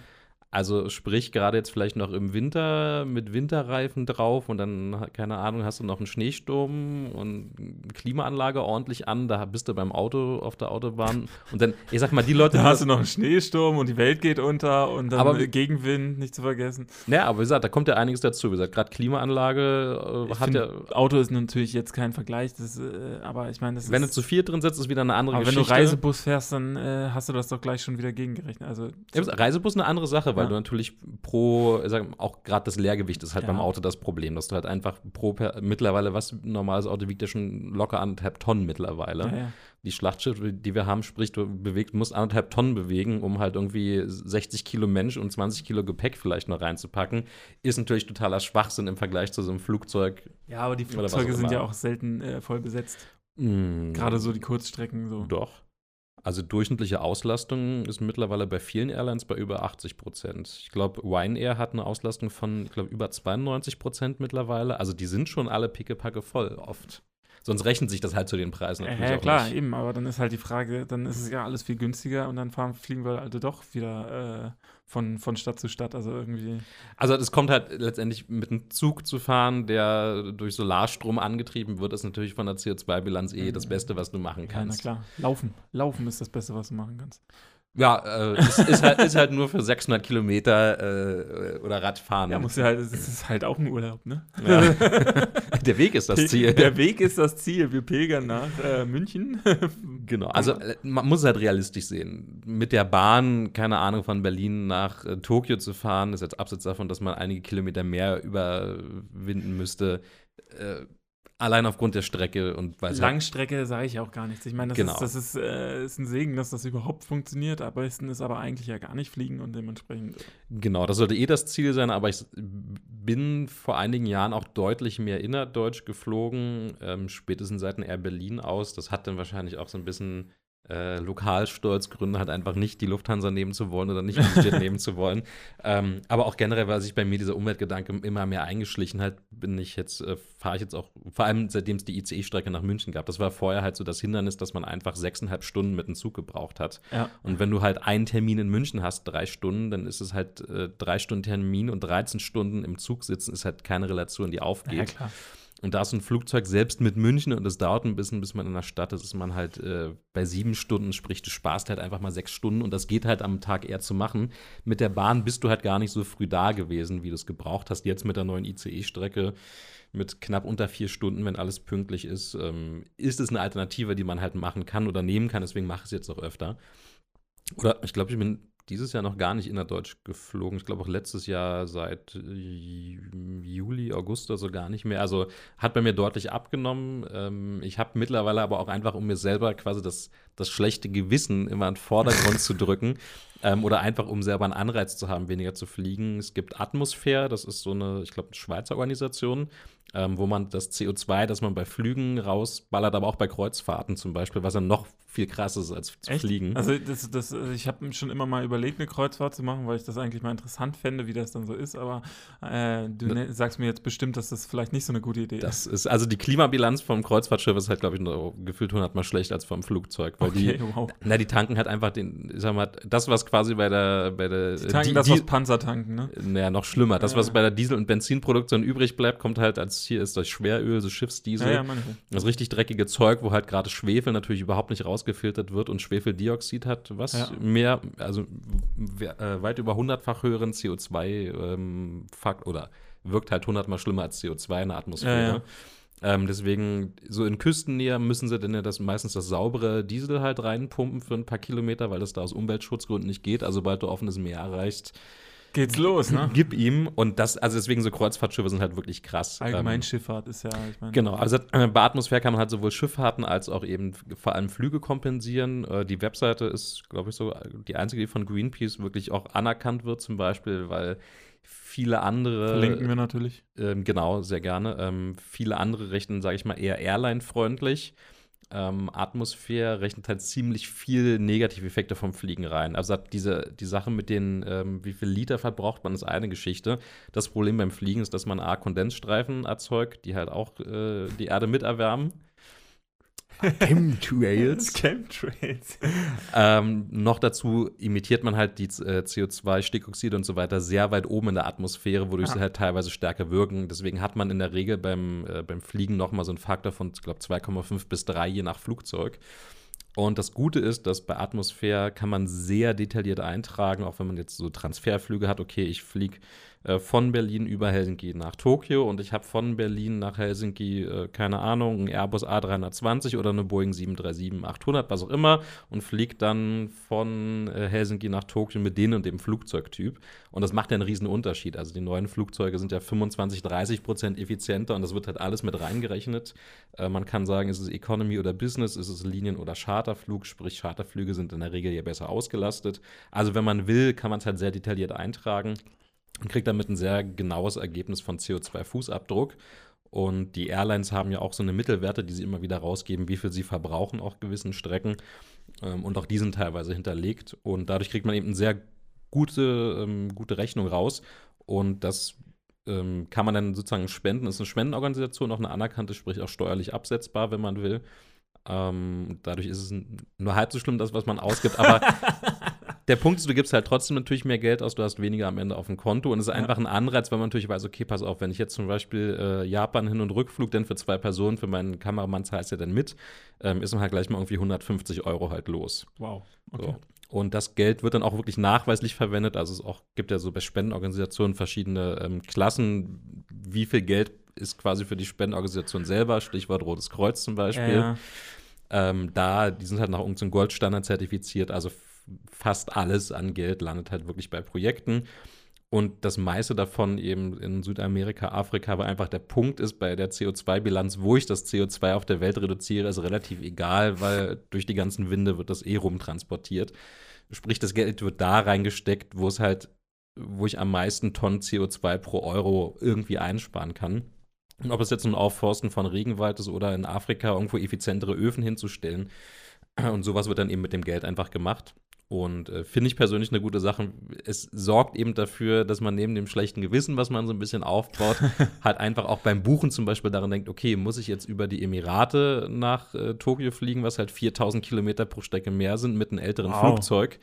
Ähm, sprich, muss ich jetzt irgendwie 144 Euro äh, CO2-Abgabe äh, in Anführungszeichen zahlen oder äh, sind es halt 220 Euro? Da relativieren sich dann stellenweise auch wieder die etwas günstigeren Flüge, die man hat. Ähm, da kommt also viel, viel zusammen, was A dafür sorgt, man fliegt weniger und wenn man fliegt, dann auch durchaus bewusster. Also man achtet darauf, okay, hat jetzt die Airline neuere Flugzeuge, flieg, äh, fliegt sie möglichst direkt oder hat man riesen Umwege drin.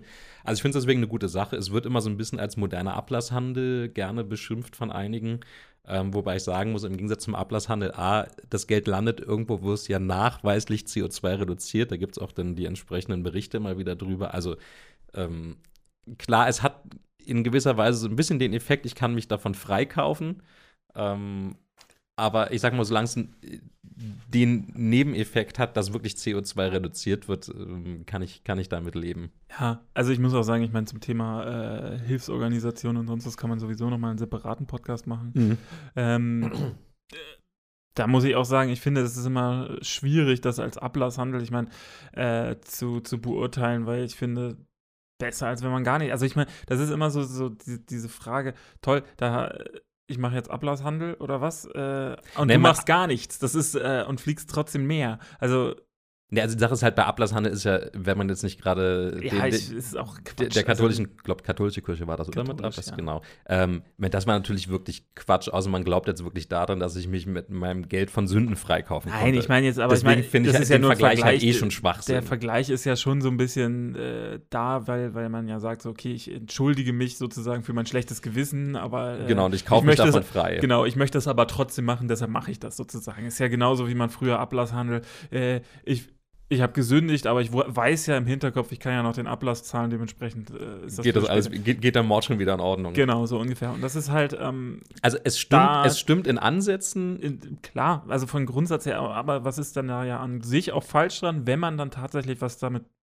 bewirkt in dem Sinne. Ich meine, es ist äh, es gibt genauso gut diesen Ablasshandel im kleineren, also wo man dann sagt, okay, äh, ich gebe jetzt dem Penner in der U-Bahn und gebe ich jetzt irgendwie einen Euro und sowas. Da, das ist ja auch nur Be Beruhigung seines eigenen schlechten Genau, Gewissens. das ist ja in der Regel nicht, nicht Altruismus, wo ich sage, ich mache das jetzt äh, nicht für irgendjemanden, das mache ich halt für mich, für mein Gewissen, das Genau. zu beruhigen. Also Genau, klar, ihm wird es nicht helfen und er kriegt sonst auch irgendwo so sein Geld zurecht. Also ist halt, ist, ist aber ein ganz anderes Thema und da wollen wir dann halt vielleicht mal irgendwie separat nochmal drauf Genau. eingehen. Das ist, glaube ich, nochmal ein äh, interessanter Ansatz, den wir nochmal verfolgen können. Genau, aber wie gesagt, Weiter- generell so eine wichtige Sache und zum Beispiel was Atmosphäre, was ich auch noch ganz kurz gut finde, wenn man jetzt eingibt, man möchte jetzt Berlin-München kompensieren, kommt halt direkt ein Hinweistext, ey, Junge, da kannst du auch die Bahn nutzen, direkt mit Link auf die, weiß nicht, Deutsche Bahn-Webseite. Guck doch mal, das ist eh viel besser als zu spenden. Also die haben nicht mal die Intention, möglichst viel Spenden einzusammeln, sondern eigentlich wirklich das zu reduzieren. Und ich muss sagen, die Bahn, ich weiß nicht, ob das äh, jetzt irgendwie neuerdings ist, aber ist auch günstiger geworden. Also äh, ich, äh, eine Zeit lang hatte ich das Gefühl, irgendwie die Bahn zieht überhaupt nicht mit, was so, äh, es gibt immer mehr Konkurrenten zur Bahn oder ähnliches und die Bahn macht gar nicht mit, was das angeht. Oder eine Zeit lang gab es ja auch das Ding, immer mehr Leute waren auf die Bahn angewiesen und dann wurde die Bahn eher teurer als günstiger und sowas. Äh, ähm, mittlerweile ist auch die Bahn einfach eine günstigere, äh, eine relativ günstige Reisealternative. Also äh, wenn Ja. du ungefähr weißt, wann du fahren willst, eine Woche vorher, gibt es eigentlich in der Regel immer ein Sparangebot, wo du sagen kannst, okay, ich fahre jetzt die Strecke. Bei mir ist es zum Beispiel, äh, ich musste jetzt äh, vor einem Monat, musste ich nach Bremen fahren, relativ spontan. Und da habe ich dann halt pro Fahrt 29 Euro bezahlt, was jetzt nicht so viel ist. das ist halt der übliche Sparpreis, Genau, und ich bin ICE gefahren und äh, habe drei Stunden insgesamt gebraucht und wo ich dann sage, das ist in Ordnung, das kann man schon mal machen. Das Also- ist auch nicht viel länger, als würde man fliegen, rein hypothetisch. Genau. Weil bis zum Flughafen, Sicherheitskontrollen, Flughafen wieder in die Innenstadt. Und du hast halt mit der Bahn den Vorteil, du bist halt in der Regel direkt in der City drin und du musst ja in der Regel auch nicht. Und, und das schlechte Gewissen, das pocht nicht so stark. Genau, also äh, finde ich auch. Also du kriegst bei der Bahn mittlerweile deutlich länger Angebote. Ob es jetzt immer 29 sind, ist eine andere Sache. Aber das war jetzt nur ein Beispiel. Genau, aber lass, es- lass es selbst 49 Euro sein. Und ich glaube, für die Umwelt war es durchaus ein, ein guter Punkt, diese Air Berlin-Pleite und das Lufthansa-Quasi-Monopol, was innerdeutsch auf vielen Strecken entstanden ist. Das hat die Preise so extrem nach oben geboxt und zeitgleich hat eben noch diese neue Berlin-München-Strecke zum Beispiel eröffnet. Ähm, das hat ja auch jetzt sowas wie Berlin-Nürnberg, ist ja auch eine Flugroute gewesen, die auf, der, auf dem Weg liegt. Ähm, sehr viele Leute zu der Bahn getrieben und ähm, vielleicht auch längerfristig. Ich habe jetzt auch dieses Jahr für eine Messe in Köln schon geschaut und dachte, naja, es ist halt wegen Fliegen ganz günstig, weil so kann ich halt den ganzen Tag nur auf der Messe verbringen und gehe dann halt 18 Uhr von der Messe, 20 Uhr in Flieger und bin halt 21 Uhr in Berlin, wenn es gut läuft. Ähm, letztendlich kann ich halt auch 18.30 die Bahn nehmen, den ICE und fahre dann nach Berlin. Also es geht halt auch und es ist halt deutlich günstiger. Ich spare halt nochmal 80 Euro im Vergleich zu dem äh, Eurowings-Flieger oder was doch immer unterwegs ist. Also ähm, ja, ich, ich probiere mittlerweile wirklich eigentlich innerdeutsch nur noch die Bahn zu nehmen, wenn es irgendwie geht. Aber klar, wenn ich jetzt sieben Stunden mit dem Zug fahren müsste und eine Stunde fliegen kann, dann werde ich wahrscheinlich weiter in das Flugzeug nehmen. ähm, außer ich habe jetzt echt viel Zeit und sage, ach ja, mal wieder Bahn fahren. Endlich schön. mal wieder den guten Service der Deutschen Bahn. Und Verspätung, drei Stunden. Mm. Und dann ist man mal wieder zwölf Stunden unterwegs, weil man ja noch dreimal zwischendurch fünf Stunden Aufenthalt hat. Sollten wir es nicht erwähnt haben, die Klimaanlage funktioniert nicht und Fenster können Sie nicht öffnen. Das ist so ungefähr. Aktuelle Innentemperatur 42 Grad, leicht steigend. Bitte beginnen Sie jetzt zu schwitzen und Ihren Sitznachbarn zu penetrieren. Nein. Also, wie gesagt, deswegen. Und im hinteren Waggon sitzt der stinkende Kegelclub aus Köln. du kannst nichts machen. wir haben noch ein Bier verkippt, damit es wenigstens gut riecht. nee, Nein, also, aber wie das da bin ich halt äh, zum Beispiel auch, äh, ich, ich verreise halt auch viel oder bin lange Zeit, weil ich halt als, als, als Auszubildender und sonst was nicht so viel Knete habe, bin ich halt auch viel, um mal wieder auf das Rei Thema Reisen Mhm. zurückzukommen, bin ich halt auch viel innerdeutschlands gereist, meistens äh, irgendwie zu meinen Schwestern, die dann im Verte äh, auf, auf Deutschland verteilt gelebt haben und sowas, mal nach Aachen, mal nach Bremen, mal nach äh, Oldenburg. ist jetzt nicht so weit weg von Bremen. ähm, oder dass man mal jemanden besucht hat, einen Kumpel in Jena besucht oder sowas. Und da muss ich schon sagen, habe ich dann halt doch eher, also ich bin früher viel mit Mitfahrgelegenheiten gefahren. hm. Ähm, was Das ist auch eine umwelttechnisch sehr gute Alternative, wenn jemand eben mit einem Auto fahren muss, um sich einfach Genau. einzuklinken. Genau, erstens das. Zweitens ist es halt super günstig. Irgendwie 5 Euro pro 100 Kilometer kann man ja so als Faustregel rechnen. Kann ich nur empfehlen. Kann man, äh, hat bisher bis auf so ein, zwei Kleinigkeiten, ein paar Kuriositäten sozusagen, äh, hat das auch sehr gut mal funktioniert. Also eine Kuriosität bin ich von Aachen nach Berlin in einem äh, VW-Bus, einen sehr, sehr alten VW-Bus gefahren. Also Kiffer-WG, ja. Aus den, aus, den, aus, den, äh, aus den 70ern oder sowas. Ich weiß nicht, welche T-Nummer das nun hat. Jeder, der da versiert ist, mag sich jetzt mal informieren und mir Bescheid geben.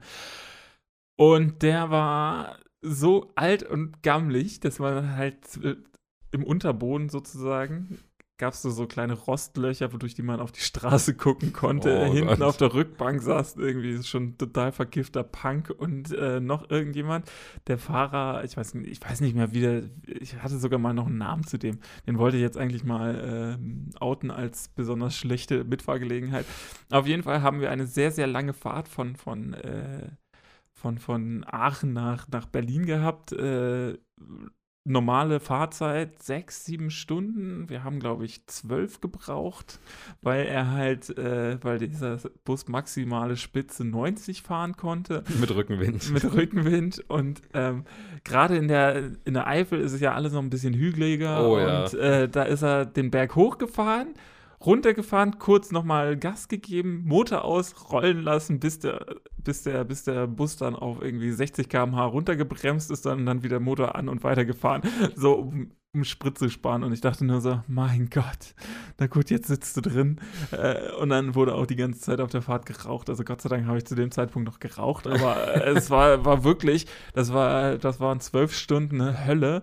Und dann hat er mich auch noch am südlichsten Punkt von Berlin rausgesetzt. Das heißt, ich musste dann noch mal zwei Stunden durch Berlin gucken, bis ich nur noch in Oranienburg angekommen bin, als ich, weil ich da noch zur Zeit gewohnt habe. Mein Gott, das waren Tag, da, da hätte ich nur kotzen können irgendwie. Das war wirklich fies. Ich meine, letztendlich, wie gesagt, ob das jetzt ein, äh, ein alter Kiffer-WG-Bus ist, in, in den du bei einer Mitfahrgelegenheit kommst, ob du jetzt äh, im Flugzeug neben dir ein brüllendes Kind auf einen Sechs-Stunden-Flug hast, äh, kann ja halt überall passieren. Oder irgendwie, im Flieger hatte ich auch schon einen Typen, der einfach nicht aufhören wollte zu reden. Wow. Ah, wenn ich, irgendwann setze ich mir halt einfach die Kopfhörer auf und äh, ja. das, das, sollte als Zeichen für die meisten Menschen ausreichen, dass man einfach keinen Bock hat, sich irgendwie morgen um sechs zu unterhalten über Gott und die Welt. Das kannst du halt überall haben. Ich hatte aber auch schon, muss man auch sagen, so zum Thema Reise und Erlebnis noch, ähm, auch schon wahnsinnig interessante Bekanntschaften. Man muss sich mit denen ja nicht auf Facebook vernetzen gleich. Reicht einfach, wenn man irgendwie mal zwei Stunden cool quatschen Auf jeden kann. Fall, ja. Also das hatte ich auch schon mal. Also gerade durch, durch die Mitfahrgelegenheiten triffst du halt so unglaublich viele Leute und es ist meist immer einer dabei, mit dem du dich auf jeden Fall so gut verstehst, dass du dich die nächsten Stunden mit ihm unterhalten magst. Und äh, dann trennt man, trennt man sich wieder und geht wieder getrennte Wege und das war es dann auch einfach. Und das ist eigentlich ganz schön. Man ich finde es auch mal ein schönes Erlebnis. Ich also, auch mit der Bahn irgendwie mal drei Stunden Verspätung von Berlin nach Hamburg. Die Reise sollte nur zwei Stunden dauern. ist halt ein Baum auf die Gleise gekracht. Gut, da machst du halt nichts. Deswegen musste ich irgendwie von Schwarzenbeck, glaube ich, heißt das, äh, mit einem Regionalzug nach äh, Lüneburg und von Lüneburg mit einem Regionalexpress dann nach Hamburg. Und dann, äh, ich glaube, fuhren Lüneburg äh, zwei Regionalexpresszüge, oder aber halt so gut getaktet, äh, jeweils im Stundentakt. Und der eine fuhr, keine Ahnung, um und der andere fünf nach und dann vor 55 Minuten nichts. Ähm, und unser Zug kam halt an und das war quasi fünf nach, so nach dem Motto. Natürlich, natu natürlich konnte da kein Regionalexpress noch zwei Minuten warten, damit man umsteigen kann, ist ja klar. Ist ja nee, nee, von der Koordination nicht zu machen. Hey, vor allen Dingen, stell dir mal vor, Regionalexpress kommt zu spät. Ja, ja. wenn der zwei Minuten zu spät kommt, da ist aber Polen offen, meine Freunde. Ähm, und deswegen hatten wir halt eh viel Zeit äh, zu warten und dann habe ich mich irgendwann mit äh, drei Damen da angefreundet. Also kom kom komplett wilder Haufen. Das eine war eine Geschäftsfrau, die irgendwo hin musste, das andere war eine Studentin, die, keine Ahnung, warum auch immer nach Hamburg musste und bei der dritten weiß ich es gar nicht mehr. Und endlich haben wir uns dann so gut unterhalten, haben dann Regionalexpress und Vierertisch bekommen, haben irgendwie zwei Stunden noch gequatscht. Ähm, war dann super schön, war spannend, aber danach ist halt jeder wieder seiner Wege gegangen. Aber es war halt einfach cool und du hast äh, quasi dich kollektiv auskotzen können ja, ja, über die Bahn, was natürlich eh immer verbindet schon in dem Moment. die Bahn verbindet, sagen Sie das nicht? wir verbinden Menschen. Wir, wir verbinden Menschen. Wir haben zwischendurch schon gescherzt, eigentlich sollte die, die Bahn Networking-Events verkaufen. da kann, kannst du ihm sagen, ja, die, sie haben ja mehr Leistung bekommen, deswegen rechnen wir jetzt auch mehr ab. Wäre viel schlauer, als eine Transportleistung zu verkaufen. Definitiv. Nee, bei mir war es auch schon mal, ich bin auch mal in so, so einem richtig krassen äh, Mercedes äh, die ganze Stre äh, von, von Hamburg nach, nach, nee, von Bremen nach äh, mhm. Berlin gefahren. Alter Verwalter, du dachtest, du, manchmal glaubt man gar nicht, was den Unterschied zwischen den Autos macht. Aber da merkst du das dann plötzlich, wenn du dann halt irgendwie mit 200 über die Autobahn kachelst und dir das vorkommt, als würdest du irgendwie 100 fahren oder sowas, weil der einfach so geil gedämmt ist, der Wagen. Also da muss man schon sagen, man, ich verstehe schon, warum einige Leute Mercedes fahren, wenn sie es können. so, der hat halt irgendwie sich den ausgeliehen von seinem Bruder oder keine Ahnung was und dann sind wir geklaut. geklaut. Mir egal. Ich musste, ich musste nur 20 Euro für die Fahrt zahlen, das war recht. Nee, auf jeden Fall. Und so, solche Sachen, das äh, ist immer ganz schön. Also dadurch lernt man tatsächlich auch sehr viele Leute kennen. Also ich war auch ähm, ein, zwei Mal ähm, auf Sprachreise nach England und bin, da hat man auch die Wahl gehabt, entweder mit dem Bus fahren oder mit dem Flugzeug. Meine Eltern meinten, du fährst mit dem Bus, das ist günstiger. Irgendwie, das war dann halt irgendwie 100 Euro. Andere Zeiten. Ja, ja, das war 100 Euro günstiger oder sowas. Und ich dachte so, oh, warum? Und dann musste ich halt tatsächlich 24 Stunden, das war ein Talkie, das ist ungefähr ähm, bei Exeter, also für die Leute, die das nicht unbedingt kennen, das ist äh, südöst, äh, südwestlich, also sprich ganz äußerster Zipfel quasi äh, am Stonehenge vorbei und dann immer weiter, bis, es, bis man im Meer landet quasi. Äh, also die Grafschaft heißt Devon und das ist, glaube ich, Nähe, ähm, na, wie heißen die? Ist auch egal. Ähm, und da musst du halt echt 24 Stunden, und das ist eigentlich ganz geil, weil du dann halt auf diesen 24 Stunden schon mal deine gesamten äh, äh, Leute kennenlernst. Da habe ich irgendwie so zwei nette Kölner und sowas kennengelernt, mit denen bin ich dann nächstes Jahr dann gleich wieder gefahren, haben wir uns abgesprochen, sind wir nochmal gefahren. Ähm, das war echt schon ziemlich cool, weil man dann halt einfach auf diesen Fahrten, auf solche langen Fahrten immer mit irgendjemandem ins Quatschen kommt und immer oder einfach das nimmt, was da ist. Vielleicht ist es auch das, die, der Mangel an, äh, an, an ähm, Unterhaltung fü fügt sich dann, äh, fügt einen dann äh, in eine Schicksalsgemeinschaft zusammen. Ich glaube, es ist auch einfacher, dich zu entscheiden, wenn du halt nicht so viele Leute hast. Dann sind es halt eben die drei, die irgendwie um dich rumsitzen und dann entwickelt sich halt so oder so irgendwann ein Gespräch. Ich meine, mhm. bevor du 24 Stunden mit Kopfhörern äh, Musik hören verbringst und du wirst mit den Leuten eh quatschen müssen in den nächsten Wochen. Eben, also irgendwo musst, wirst du ja sowieso deine Verbindung kriegen und dann Genau. Äh, das war schon, äh, das hat mir dann auch äh, geholfen, so ein bisschen auch diesen Schritt auf Leute zuzugehen, dass man dann halt irgendwann plötzlich einfach sagt, okay, ich habe einen Viererabteil, diese abgetrennten Abteile im, im IC äh, ähm, oder im ICE, diese, mhm. diese ruhigen Geschichten, da sitzt du dann irgendwie zwei Stunden lang mit einem jüngeren Typen zusammen, den quatscht dann halt irgendwann an, weil du halt dann auch Langeweile hast, weil weil ich bin, fahre, reise eigentlich zwischen Hamburg und Berlin oder Bremen und Berlin, seitdem ich, weiß nicht, zehn bin, hin und her. Mhm. Ähm, dementsprechend lernst du einfach super viele Leute kennen. So, ich mein, das war ja auch früher immer mein Urlaub, dass ich dann zu meinen Großeltern nach Bremen gefahren bin oder halt Leute besuchen in meiner alten Heimat. Ich bin halt mit, mit äh, zehn oder so mal umgezogen von Hamburg, also aus der Nähe Hamburg, Mitte Niedersachsen, irgendwo sowas, mhm. äh, nach, äh, nach Berlin oder auch Umgebung Berlin. Und da lernst du einfach so viele Leute kennen. Und das ist, das ist echt das Schöne am Reisen. Du lernst einfach extrem viele Leute äh, so kennen. Und das äh, muss ich auch sagen. Ist aus, auch aus dir wird doch noch ein Abenteuerurlaub. Ja, ja, anders halt. Im Kleinen. Im Kleinen. Im Nahen. In, das ist halt so mein Abenteuer. Ich fahre irgendwie mal in die Eifel oder so. Aber das, das hatte ich ja eingangs auch schon gesagt, man muss ja auch nicht zwingend immer weit wegreisen. Also man kann ja auch wirklich in der Nähe coole Leute kennen. Ich bin ja auch schon, weiß nicht, nach äh, hier Waren an der Müritz oder so gefahren. Zum Beispiel. Äh, fand ich auch spannend, war auch toll. Das ist auch also übrigens eine schöne Gegend, da kann man auch mal. Ist so, ich bin dafür mit einem Rad dann da gefahren, weil man es einfach super machen kann. Das ist halt sehr, sehr entspannt. Ähm, aber mich reizen eben einfach auch komplett fremde Kulturen. Und äh, natürlich ist es, du kannst natürlich jetzt äh, auch. auch Deshalb fahre ich nach Waren an der Müritz. nee, deswegen ist halt klar, so Waren ist cool, irgendwie an der Ostsee ist cool und vielleicht auch mal, weiß ich nicht, noch so äh, Dänemark oder Finnland oder Schweden, so ist auch alles ganz nett, aber es ist halt dann, wir sind eben doch irgendwie alle Europäer und das merkst du halt schon in den, in den Grundzügen. Und das, ich finde es dann halt doch mal spannend zu sagen, okay, pass auf, ich will jetzt einfach mal 6, 7, 10.000 Kilometer weit weg, wo es halt einfach ganz anders läuft alles. Ja? Und wo vielleicht auch andere Werte da sind. Das finde ich dann für mich einfach so spannend und zu bereichen, zu sehen, okay, pass auf, man kann, man kann das also aus einem anderen Blickwinkel sehen und man kann das viele Sachen ganz anders anpacken und am Ende funktioniert es trotzdem. Man muss sich trotzdem nicht die, die Schädel einschlagen. Also ich finde das eigentlich eine ganz, ganz schöne Lehre irgendwie dann doch fürs, äh, fürs Leben in vielen Bereichen. Deswegen mache ich, wie gesagt, finde ich das, das weit wegfliegen auch immer ganz schön. Ja, ist es auch, glaube ich auch. Wie gesagt, das ist, ich bin halt da einfach nur nicht. Ich, ich würde es mehr machen, wenn ich ein bisschen mehr Courage dafür hätte, glaube ich. Ähm, das ist einfach, ich, für mich ist schon, also frag meine Frau, für mich war schon der Frankreich-Urlaub äh, schon ein Riesending. Also zweimal mit einmal umsteigen am Charles de Gaulle und äh, dann weiter nach Dings fliegen. Also wir sind dann auch geflogen, grundsätzlich, äh, schlussendlich, weil wir dann gesagt haben, da sind wir innerhalb von zwei bis drei Stunden da, anstatt zwölf mit dem Auto oder sowas. da haben wir dann halt gesagt, na gut, dann fliegen wir halt. Ähm, aber trotzdem, das, ist, das war schon für mich so spannend. Das reicht mir erstmal, ähm, dass ich dann halt mit einmal Oh umsteige. Gott, oh Gott, oh Gott, oh Gott, oh Gott. Ja, naja, und dann hatten wir noch Passkontrolle richtig und äh, keine Ahnung was. Uh. Das war, glaube ich, ja, für mich war das was ganz Neues und dementsprechend. Das, das kommt aber auch dadurch, dass wir, dass meine Eltern und sowas nie wirklich viel mit uns groß Mhm. weggefahren. Ich meine, deshalb, da kommt das wahrscheinlich auch her. Um die Ecke ist halt auch, ist auch schön. Ähm, klar, das sind alles Europäer, aber das hat auch seine Vorteile irgendwo. Ich denke mal, wenn ich irgendwann nochmal die Möglichkeit bekomme, nach China oder nach äh, Japan zu fliegen, dann werde ich das wahrscheinlich auch mal in Anspruch nehmen. Aber aus mir heraus, glaube ich, werde ich das wohl niemals in Angriff nehmen, wenn ich mir, wenn ich das so richtig betrachte. Wenn ich irgendwann mal alt bin, so Rentner bin, ich glaube, dann mache ich das mal. Ich werde so Brenny sagen für einen Junggesellenabschied. Gut. ähm, Ähm, dann würde ich ganz gerne nochmal fragen, gibt es noch Flugziele oder, oder Reiseziele, wo du unbedingt nochmal hin wolltest? wo oh, das, äh, viele. Unglaublich viele. Ähm, so, Die Top 3. Top 3. Eins. Ähm, Kanada. Einfach landschaftlich würde es mich extrem reizen. Wunderschön, ja.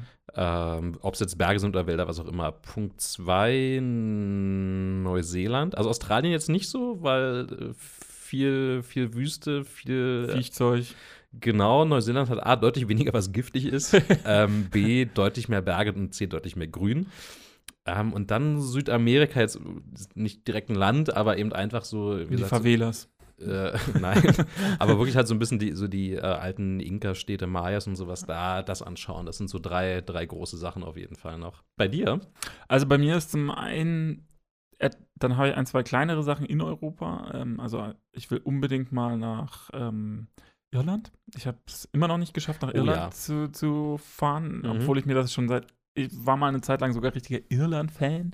Ähm, jetzt, wo ich keinen Alkohol mehr trinke, ist es so ich nur noch, nur noch so Mezzo-bedingt. Also, aber es gab mal eine Zeit lang, wo ich wirklich dachte so, ey, das ist genau mein Ding. Eigentlich möchte ich direkt nach Irland ziehen. Das ist genau das Ding. Dann äh, möchte ich noch mal Kanada, finde ich auch schön. Allgemein Nordamerika. Also ich würde ganz gerne mal ein bisschen Kanada und ein bisschen USA äh, machen wollen, weil ich USA spannend finde, um mir das alles auch mal wirklich anzugucken. Also wie bekloppt die da drüben tatsächlich sind. Das ist ja immer so ein bisschen, man kriegt ja hier immer so ein bisschen leicht verzerrtes Bild der Amerikaner und dementsprechend möchte man sich das natürlich schon mal ein bisschen Also- länger selbst angucken. Also USA würde mich halt eher so Yellowstone, äh, Yosemite, Nationalpark und sowas reizen. Aber Auch, aber auch mal eine Großstadt. Also zum Okay. Beispiel New York würde ich mir einfach auch mal ganz gerne angucken wollen. Okay. Ähm, nur um es mal gesehen zu Mhm. haben. Es äh, ist genauso wie einmal in Paris war ich jetzt schon zwei, dreimal und muss sagen, es ist jetzt irgendwie auch schön, aber es ist jetzt auch nicht so geil. und das wird wahrscheinlich auch mein, mein Urteil über New York sein. Das ist schon beeindruckend, aber auch irgendwie nicht so geil. ähm, aber sehen muss man es zum Beispiel mal. Mhm. Oder LA oder sowas. Ich ich würde es einfach ganz gerne sehen. Boston Okay. interessiert mich eigentlich auch. Ähm, Da kommt der, der Ire wieder durch. da kommt der Ihre wieder durch. Ja, es ist, ist schon, aber deshalb auch Boston, muss ich sagen. Es ist schon irgendwie, ähm, da gibt es dann halt diese Verbindung dazu auch. Ähm, und dann würde ich ganz gerne noch mal, äh, ja, Neuseeland, auch super geil. Also würde ich auch total gerne einfach mal, auch wegen Herr der Ringe, ja, auch wenn das jetzt total klischeehaft und scheiße klingt, aber doch wegen Herr der Ringe möchte ich da auch mal hin. Einfach auch um die, die, die, ähm, die äh, Movie-Geschichten da Mhm. zu sehen. Also da, da gibt es ja. Und ich möchte einmal noch in den Harry Potter Moviepark nach London da. Das, ja, das sind halt so Okay, warte, dann bringe ich aber auch noch Nummer 4 von 3 bei mir, bei mir dazu Island. Island. Ja, Island ist nicht so meins. Also da. Hm, doch. Also es ist halt scheiß teuer, aber ich würde es mir Mhm. trotzdem gerne mal anschauen. Also wie gesagt, in Europa würde ich auf jeden Fall ganz gerne noch Irland, Schweden, Schweden, Das ist schön. Also, Finnland. hm, Ähm, und äh, zum Beispiel, ich war noch nie in Italien, habe ich aber auch keinen Bock drauf, ehrlich gesagt. Aber sehr unterschiedlich. Also jetzt Rom hat mir überhaupt nicht gefallen, weil es also ich habe ja mit lauten Städten eigentlich kein Problem, aber ich fand halt in Rom unglaublich nervig. Du hattest eine richtig schöne Seitengasse und dauernd hupt irgendein scheiß Moped hinter dir oder ein Auto, was da durch will. Und du kannst halt diese Stadt überhaupt nicht genießen, weil es einfach so extrem laut ist und so voll. und das war jetzt nicht Hauptreisezeit, das war eigentlich schon ziemlich Nebenreisezeit. Ich glaub, Irgendwann im äh, Oktober oder November, November war das. Also es ist nicht, wo du sagst, boah, Mensch, da ist ja Rom jetzt richtig proppevoll. Mhm. Äh, deswegen fand ich es nicht so geil. Wiederum, wenn du jetzt an die Grenze zu Österreich hingehst, wo das ja äh, teilweise auch Deutsch noch gesprochen wird. Ja, ja. Ähm, ganz anderes. Da hast natürlich viel Berge, kannst super wandern. Also da gibt es große Unterschiede. Ich glaube, also, wie es nicht einen Deutschland gibt, gibt es halt auch nicht einen Italien. Und das Rom oder keine Ahnung, äh, irgendwie andere große Städte reizen mich jetzt nicht an Italien. Aber so landschaftlich, gerade so im, was ist das denn, nördlicheren Teil, genau, das Mhm. finde ich dann schon ganz Ja, ja. spannend. Toskana. War ich jetzt noch nicht, aber ja, zum Beispiel. Nee, interessiert, äh, das würde ich, aber zum Beispiel, das ist halt so, so ab Blatt 15 auf der, ne, das Mhm, ist so ein, mhm. irgendwo später. Also ich meine, ich habe auch noch ein paar andere Sachen, aber ich bin tatsächlich eher mehr etwas, alles, was so nördlich vom Äquator ist, ist, glaube ich, eher so meins. Also äh, auch klimatisch. ja, auch klimatisch gesehen, ja. Also es ist halt, ich weiß jetzt nicht, wie weit, äh, wo Neuseeland jetzt eigentlich eingetakt ist. Ich glaub, Sehr südlich. das ist zum Beispiel dann das einzige. aber ich meine, die sind halt wieder so südlich vom Äquator, dass es da auch schon wieder vergleichsweise gemäßigter ist. Also, wie gesagt, das ist halt, das sind so Sachen, Australien auch eindeutig zu viele Viechtiere. Also, äh, meine, meine ja. Schwester war in Australien für, für ein Jahr zum Austausch, ist ja auch prompt dann gestochen worden vom Skorpion und äh, Yay. also nur ein kleiner, aber das hast du da halt auch ganz normal, dass du dann ganz viele kleine Skorpione da hast oder so. da, da gruselt es mir jetzt schon. Das ist dann, Und deswegen halt Neuseeland. deshalb Neuseeland, genau. Ja. Ähm, und sonst was zum Beispiel, ich, mich würde zum Beispiel auch mal äh, Japan super interessieren. Aber Aber da würde ich auch mal gerne hin. Oder China. China ist auch super interessant an sich. Ähm, halt, aber nicht einfach so. Also nicht, nicht als Urlaub so, wir fliegen jetzt mal und entspannen uns in China oder so. Ich, also China, also, also die Also das ländliche ist das- Region würde ich mir auch gerne mal noch anschauen. Ja. Das, das würde ich mir schon mal ganz gerne noch anschauen, aber wie gesagt, da. Ähm, Kannst du machen, wenn du nach Neuseeland fliegst, der Flug ist eh so lang, dass du irgendwo umsteigen musst. Ja, ja, nimm, genau. Dann nimmst du dir äh, Hongkong, Tokio, was auch immer und dann von da nach Neuseeland. Oder Südkorea, das ist auch interessant. ja. Liegt alles so ziemlich exakt auf der Route drauf, die Genau. man fliegt und so ziemlich auch exakt in Also der nach Mitte. Australien, da, da steigst du meistens irgendwie immer in Seoul um, wenn ich mich nicht. Mm, Na, da schon eher weiter unten, so Singapur ist ganz gut. Oder halt die Emirate liegen da sogar tatsächlich halbwegs auf der Route. Also ich glaube, über Dubai zu fliegen sind so 600, 800 Kilometer Mhm. Umweg. Das ist vergleichsweise wenig. Ähm, kommt natürlich auch darauf an, wo du jetzt in Australien hin willst. Also zwischen Perth und Sydney ist jetzt auch noch mal ein kleiner Unterschied. Glaube ich, vier Stunden Inlandsflug oder so. Ja, ja. Ähm, aber Neuseeland, wie gesagt, ist gerade so genau weiter oben. Das heißt so Hongkong, äh, Tokio, Seoul, das sind so die, Ja. die klassischen Umsteigedinger. Ja, Und die liegen auch echt ziemlich exakt auf der Hälfte der Strecke. Also Mhm. du hast dann immer so, so elf Stunden ab Deutschland und von da aus auch nochmal so elf, zwölf. Wow. Quasi nur übers Das, Meer. das ist so, wow, das ist so weit.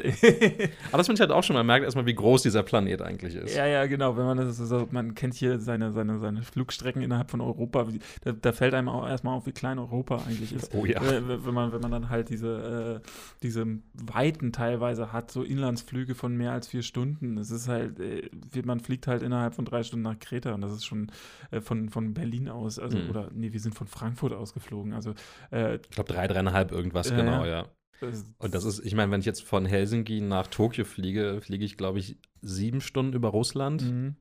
Und da merkst du halt erstmal, wie weit ausgedehnt halt Russland ist. Das ja, ist ja, klar, Äh, voll krass. mal klar, Helsinki äh, bis Kanarische Inseln wird man jetzt auch schon fünfeinhalb, sechs Stunden, tippe ich mal, fliegen. Das ist somit das längste, was du in Europa so machen kannst. Also ein bisschen mehr geht noch, aber nicht viel. Ähm, aber trotzdem, das, da merkt man eben einfach mal genau, Europa ist schön und gut, ganz, ganz netter kleiner Kontinent. Ja, ja, genau. Aber das ist halt. Nette Vorspeise. genau. Jetzt kommt das Hauptgericht. Also dementsprechend, ich würde zwar noch ein bisschen mehr über, über äh, Erlebnisse sozusagen quatschen wollen, aber ich denke mal, wir sind auch schon so langsam am Ende unserer ganzen. Ach, es war ein schöner Mix aus äh, wirtschaftlich, Umwelt, Sinn, Zweck von Reisen, Erlebnisse. Ich glaube, wir haben ganz, ganz guten Rundumschlag gemacht zum Thema Reisen. Ja, dementsprechend möchte ich auch hier ein, ja, das Ende einläuten. Es war mal wieder ein Traum mit unserem Reiseexperten äh, Matze, Thomas Cook. hier, Reisen können Sie buchen unter www. Matzeproske at äh, langweiligereisen.de. Abenteuerurlauber. Abenteuerurlaub. Der Abenteuerurlauber. genau. Ähm, das war wieder das quadratische Duett. Äh, ich war der Nils, das war der. Matze? Und wir wünschen euch noch einen wunderschönen Tag. Tschüss. Und jetzt bitte die Rückenlehnen in eine aufrechte Position bringen.